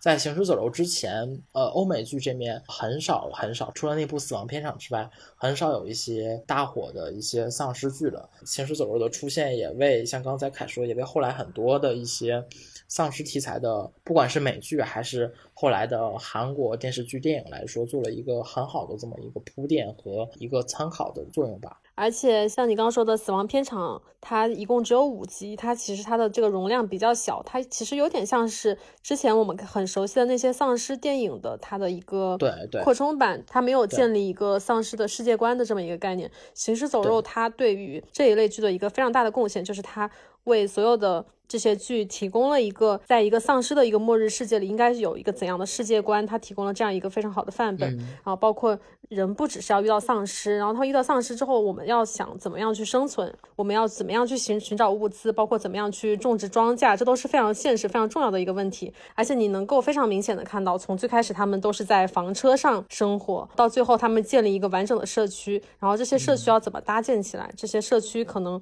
会遇到哪些不同的社区形态？他们之间会有怎样的演进？会有怎样的关系？啊，行尸走肉，它后期它它都在为我们呈现这些东西。我我觉得它是第一部，就是非常。跳脱类型化的，因为可能之前的丧尸作品更多的还是爽剧啊，或者还是惊悚片的那样的风格。嗯，它是很正剧的形式去描述了这样的一个架空的情况之下，人类有可能的形态。而且我觉得最吸引我的是整个剧集不停的在探索，就是在大秩序崩坏的情况之下，小的团队如何一个一个社区之间如何跟别的社区去做交流，是对抗，是合作，然后是非毁灭对方不可，或者是如何在不同的 group 之间去建立。一个新的秩序，就像我我印象非常深，我觉得那个有点感动的，就是最初应该是那个亚历山大和 Hilltop 还有神之国签订的那个联盟之间的合约，就是互相平等，然后互相协助，然后我觉得那个合约希望在之后的那个形式宇宙之中可以持续下去，但是它其实是就是一个非常理想化的人跟人社区跟社区之间平等对待，然后互助合作的那样的一个。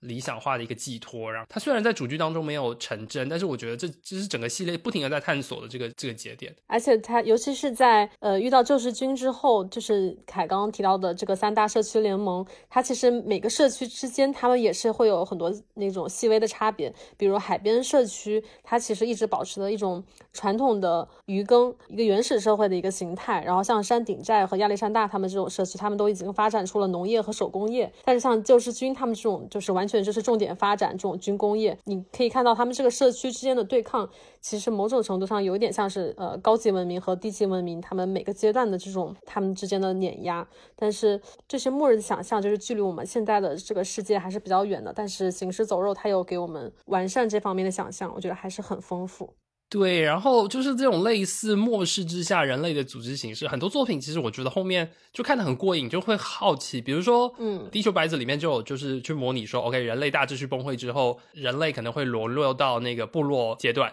然后像那个我记得应该是末世吧，末世那部剧我忘了图钉有没有印象，就末世的架构的点是，呃，电突然不能用了，然后人类回到石器时代。然后这样的情况下，人类如何组织？有的会变成黑帮，有的会变成那个风帆时代的美国政府，然后有的会就是各种各样的组织形式。我觉得这个都很有趣。然后像去年那个 Y 世代，那个就是所有的男性都死掉了，只剩下一个男生。对对对，那部类似的其实很很好玩，就是有的呃理想主义者持续去维护就是宪政法治啊，或者是呃公平自由。那有的可能就是像尼根一样，会呃进入到一个弱肉强食的的那样的一个恶霸的阶段，那或者又像黑社会，像地狱者一样，就是沦落到 OK 回到动物阶段，然后非我族类就一定要全部消灭。就是这个点是我在看行尸，尤其是新的 BOSS 出现的时候，非常有期待，然后觉得过瘾的部分，所以才会觉得最后的那个联邦太无聊了。嗯嗯，包括呃，我们刚刚提到的都是呃人物转变，还有一些社区形态的探索。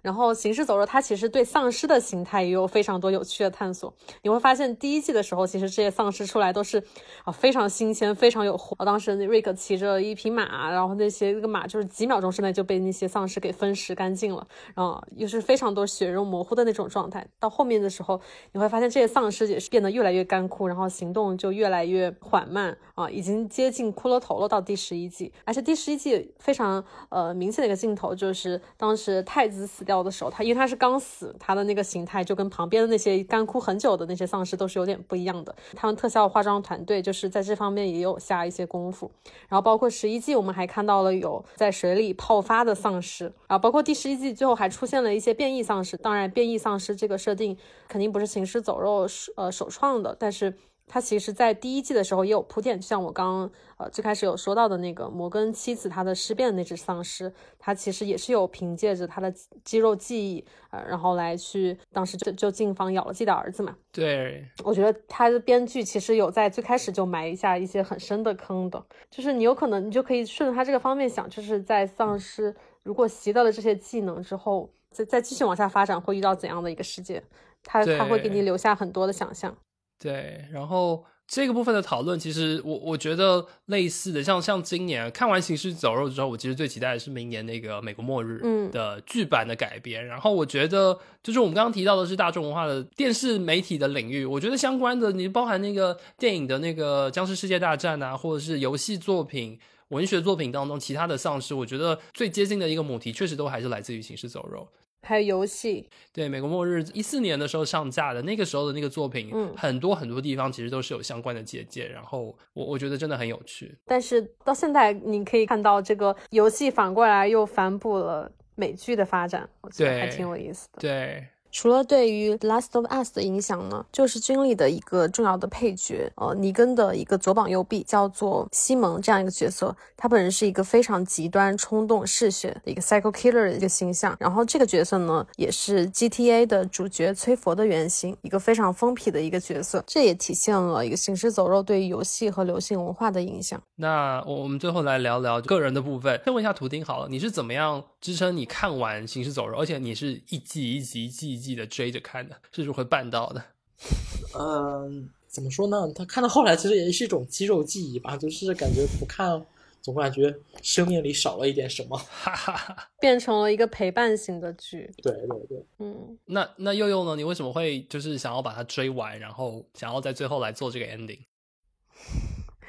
就是大量我喜欢的角色死掉之后。啊，看到很多新角色加入，都是那种匆匆的过场，我其实很很难在感情上再重新产生连接了。加上它的剧情很缓慢嘛，我中间就是大概气了两次，好像每次都是图钉跟我说后面的剧情怎么怎么样，然后又把我吸引进去了，就又吊了我的胃口，然后跟我说可能某一个我之前关心的角色会会发生什么重大的转变，然后我就抱着这种心态又想要把它捡起来，而且到后面我就发现一些呃新加入来的角色。他也逐渐就是从一个工具人的形象变成了这个团队的核心。就是真的是变成了我的一个陪伴型的一个东西，就是可能我中间即使在弃剧的时候，我也后面就会一直 follow 新闻吗？没有在 follow 他的新闻，但是后面我发现他们有点就是已经进入我的 DNA 了。OK，就是因为我我就是很久我们都没有关注他的任何的资讯，没有去 follow，但是呃提到某个角色的时候，我居然可以就是马上的联想起他中间就是经历过哪些事情，然后包括他的很多镜头，我都能够。马上进入我的脑中，然后他是怎么样死掉的，我都记得一清二楚。我就发现，哦，就是我好像比我自己以为的就更加在意这部剧。是是，我对我来讲，其实我没有，我没有从一开始开始追，我是大概第七、第六季之后一口气看的。然后但但是我也可以完全理解，就是陪伴的那样的一个这个这个剧集这个团队终于有一个 ending。然后，但从另外一个层面，我会觉得就是真的很难得这么长系列的，而且是这么经典的作品有一个算是完结，因为我已经很久没有。就是喜欢的剧集有结局了，要么就是被砍，要么就是没有下文。而且我会觉得，就是这部剧，其实我那天才查到，它其实是最后几部用胶片拍的美剧。呃，像像最最后一季的时候，那个 Morgan 闪回的那个片段，看起来颗粒感很重，那是因为那是比较早拍的。就是这个剧集的质感跟呃，它在一些文化层面的表达，其实都是跟别的剧跟同期啦。比如说我们我们说网飞的一些剧，或者说一些比较更加快餐化的、更加快节奏的剧集相比。它是有一些比较深刻的表达，然后我觉得在这个时代是是蛮难得的。对它作为里程碑也罢，像比如说我们那天不是也提到嘛，它的剧集当中，呃，很多角色的设定，比如说 couple 好了，那里面出现了很多男同性恋、女同性恋，或者说就是多元的那样的一个家庭的组成形式，然后。也有许多，比如说跨种族、跨肤色的 couple 的出现，然后，而且像比如说我们刚刚提到的那个盲人 Connie 啊，想起来了，对对对，为什么为什么我完全刚刚没印象？你刚刚说盲人是不是？不是盲人，聋人，聋人。对 Connie 的那个角色，其实我会觉得我是近期在美剧里面看到篇幅角色占比最大，然后戏份最多的一个。聋人的角色，就是就是之前好，我我我好吧，我我我承认我在印象当中我不记得有任何一个龙人在美剧的主要角色当中我有印象了，就是我会觉得他，你看你看我们刚刚提到的，就是呃不管是性向啊，就是呃 LGBTQ 的这些角色的参与，或者说龙人的参与，这些文化层面的这个包容度，然后。它是贯贯始至终的，然后这个剧集没有被砍，然后它就有一个很完整的表达，然后，嗯，而且它也就是形成了非常完整的粉丝文化，就是我们刚刚提到那些丧尸啊，它中间也曾经一度有那个粉丝可以自己扮成丧尸，然后进入到剧组当中去呃客串，然后就是就是很有趣，我觉得整体的这个十二年的这样的一个文化现象，所以我那时候就是觉得 OK，我要追着一起看那个最终的大结局，虽然。虽然中间有一度其实真的是蛮痛苦的，就是也也可以感觉到这个团队中间有些部分有点水啊，或者是就是不管是从成本考量，或者就是呃偷懒考量，但是 OK，他最终可以离迎来一个 ending，其实是还是蛮让人觉得 OK 完满的。嗯，就像你刚刚说的那个，他对 LGBT 还有有色人种他这些角色的运用，我突然想到，就是其实呃从。这部剧的最开始的时候，你可以明显的看出，他很多有色人种的角色，他其实工具人的属性特别强。比如 T Dog，他很快就是被呃那个 Sarah 的哥哥就取代了，就是他的角色并没有完全的丰满起来。包括他前期很多女性角色的刻画都不是非常好，包括安德利亚的这个角色的强行下线啊，Best 什么的。然后，但他到后期，他就是。不管是对有色人种，还有包括女性角色，他完全就是有把他的那个丰满度给提起来，然后不仅是增加了他们的戏份，而且是呃，并不是说他们是为这个团队而服务的，而是他们就是主导了这个团队。我觉得你会觉得他们就是这个团队的核心，就是他们的一员。其实，其实《行尸走肉》和同期的很多同题材的作品相比的话，其实我觉得最大的特点就是像刚才又说，他很多角色是很丰满的，嗯，就是。行尸走肉，我觉得最大的一个值得夸赞的优点就是，他很多角色真的塑造的很很完整，很优秀。特别是像努格和卡神这两个，一个纯原创，一个半原创的角色，我没有想到他可以做的这么好。就是像瑞克这种有原著存在加持的这么这么一个角色，他可能塑造到最后，甚至可能都没有像卡神和努格带给人的冲击那么大。如果现在让我去回想瑞克。的角色的成长，我可能想不太出来。但是你如果让我去说卡神的成长，我可能会说很多，因为他的确给了人更深刻的印象。然后在这种情况下，这还是一个纯原创的角色。那其实，在这方面来说，那这部剧就是一个很成功、很优秀的一个例子。呃，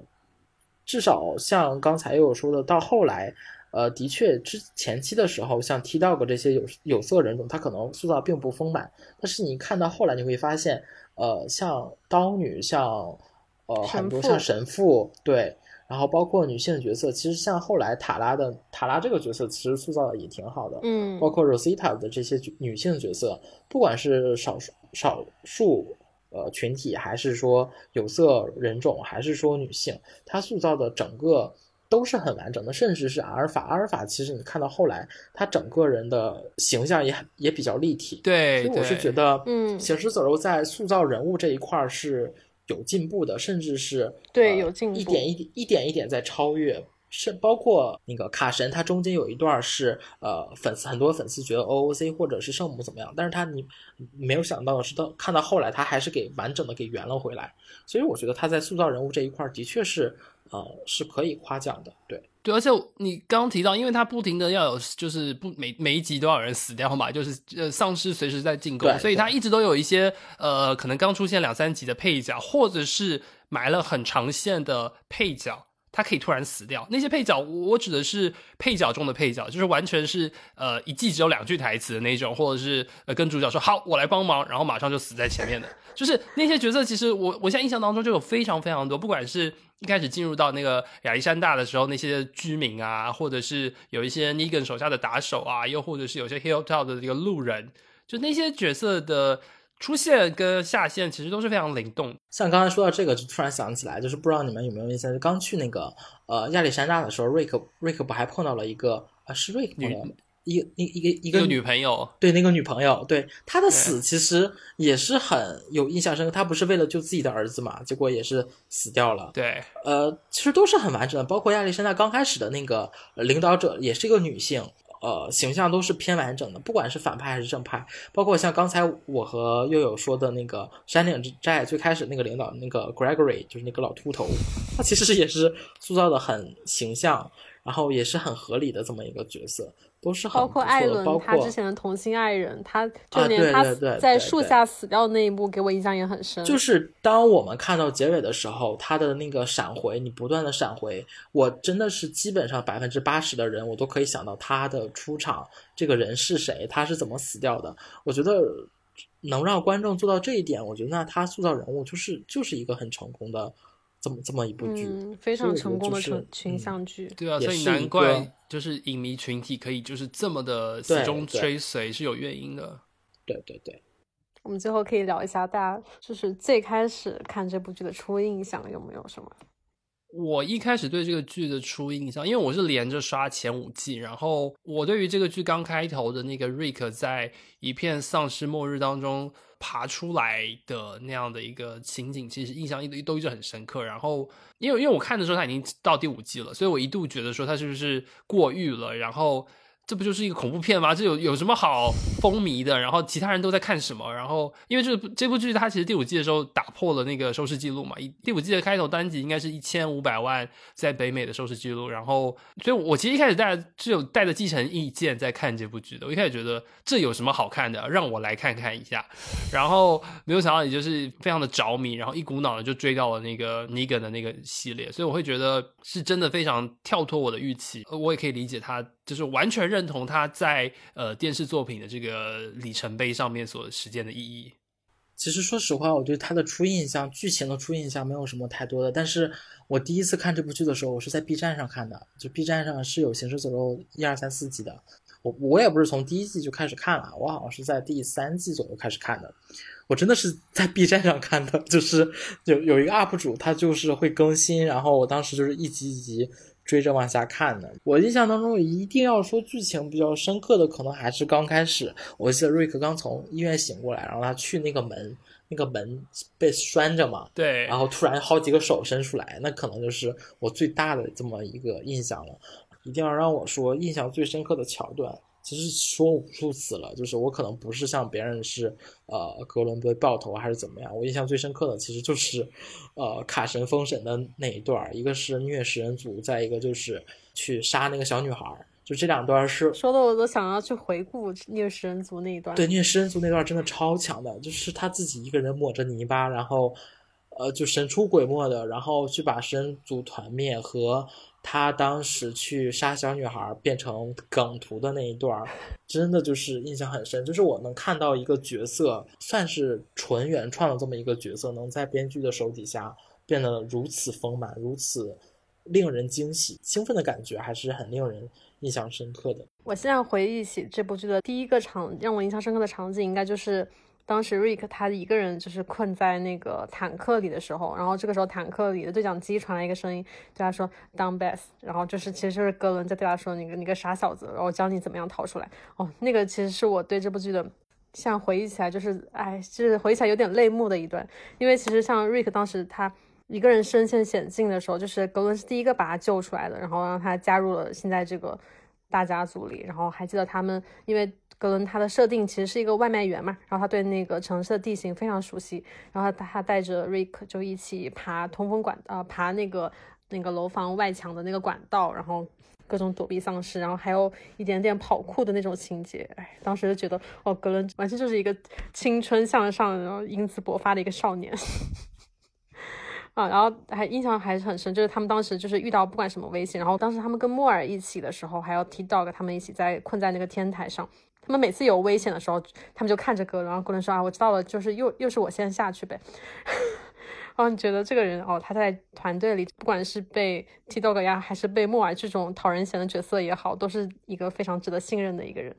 就就不知道是应该用那种 OK 回顾那个纯真的时代，还是嗯，因为因为只要一想到他后面后面这群人要经过多少的苦难，然后多少的腥风血雨，然后就会觉得真是太难了。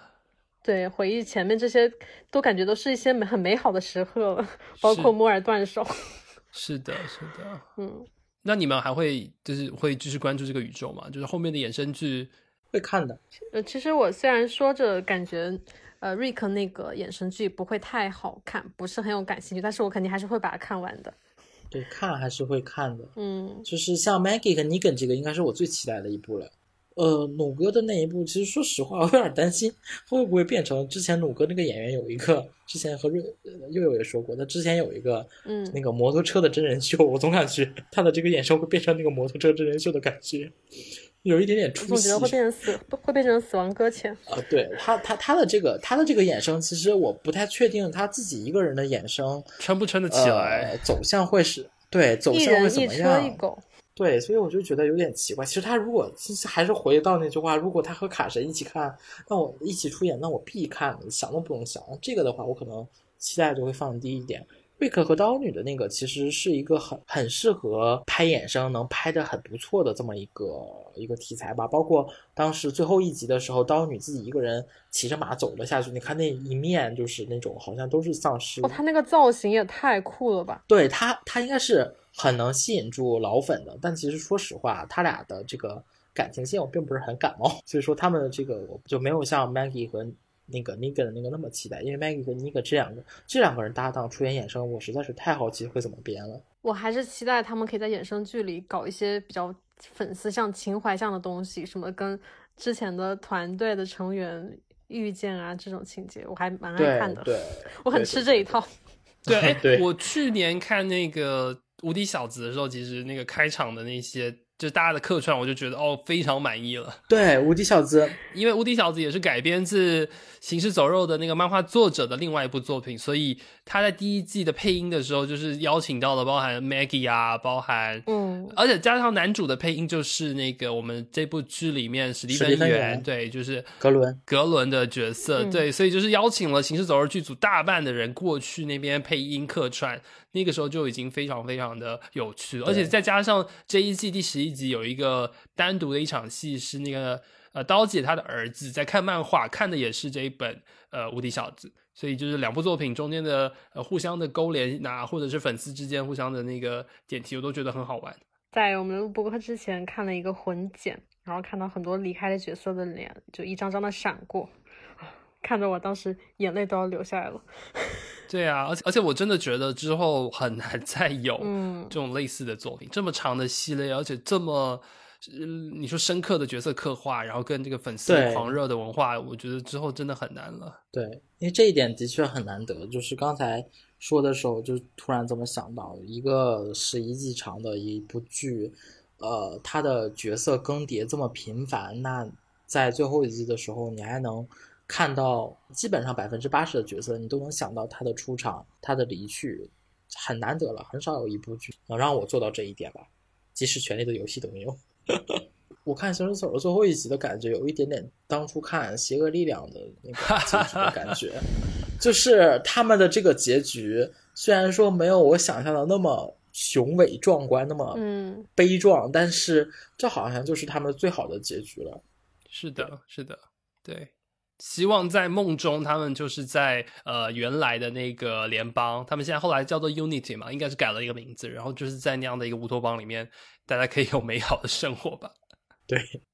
那那我们今天就跟大家一起回顾了这长达十二年的这段旅程，然后呃，不管你看没看过，我相信《行尸走肉》在这一个十年当中的美剧当中，都是有非常权威的、非常不可磨灭的这样一个地位的一部作品。然后剧迷们通过这样的方式，我我觉得啦，我个人也是希望通过这个节目来跟这个剧集告别，也也希望就是真的有一起追到底的剧迷，可以在评论区跟我们分享你看完。这整个大结局之后对整部剧的呃一些想法跟心得，让我们跟应该是跟卡姐说再见，然后期待奴哥跟瑞克他们一伙人的各自的 再现吧。差不多了，我们就跟大家说拜拜喽，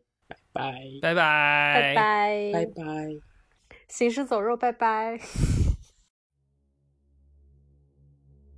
如果你喜欢本期节目，希望去苹果 Podcast、Spotify 上给我们一个五星好评。也欢迎来爱发电给我们打赏，支持我们的播客创作。我们下期节目再见。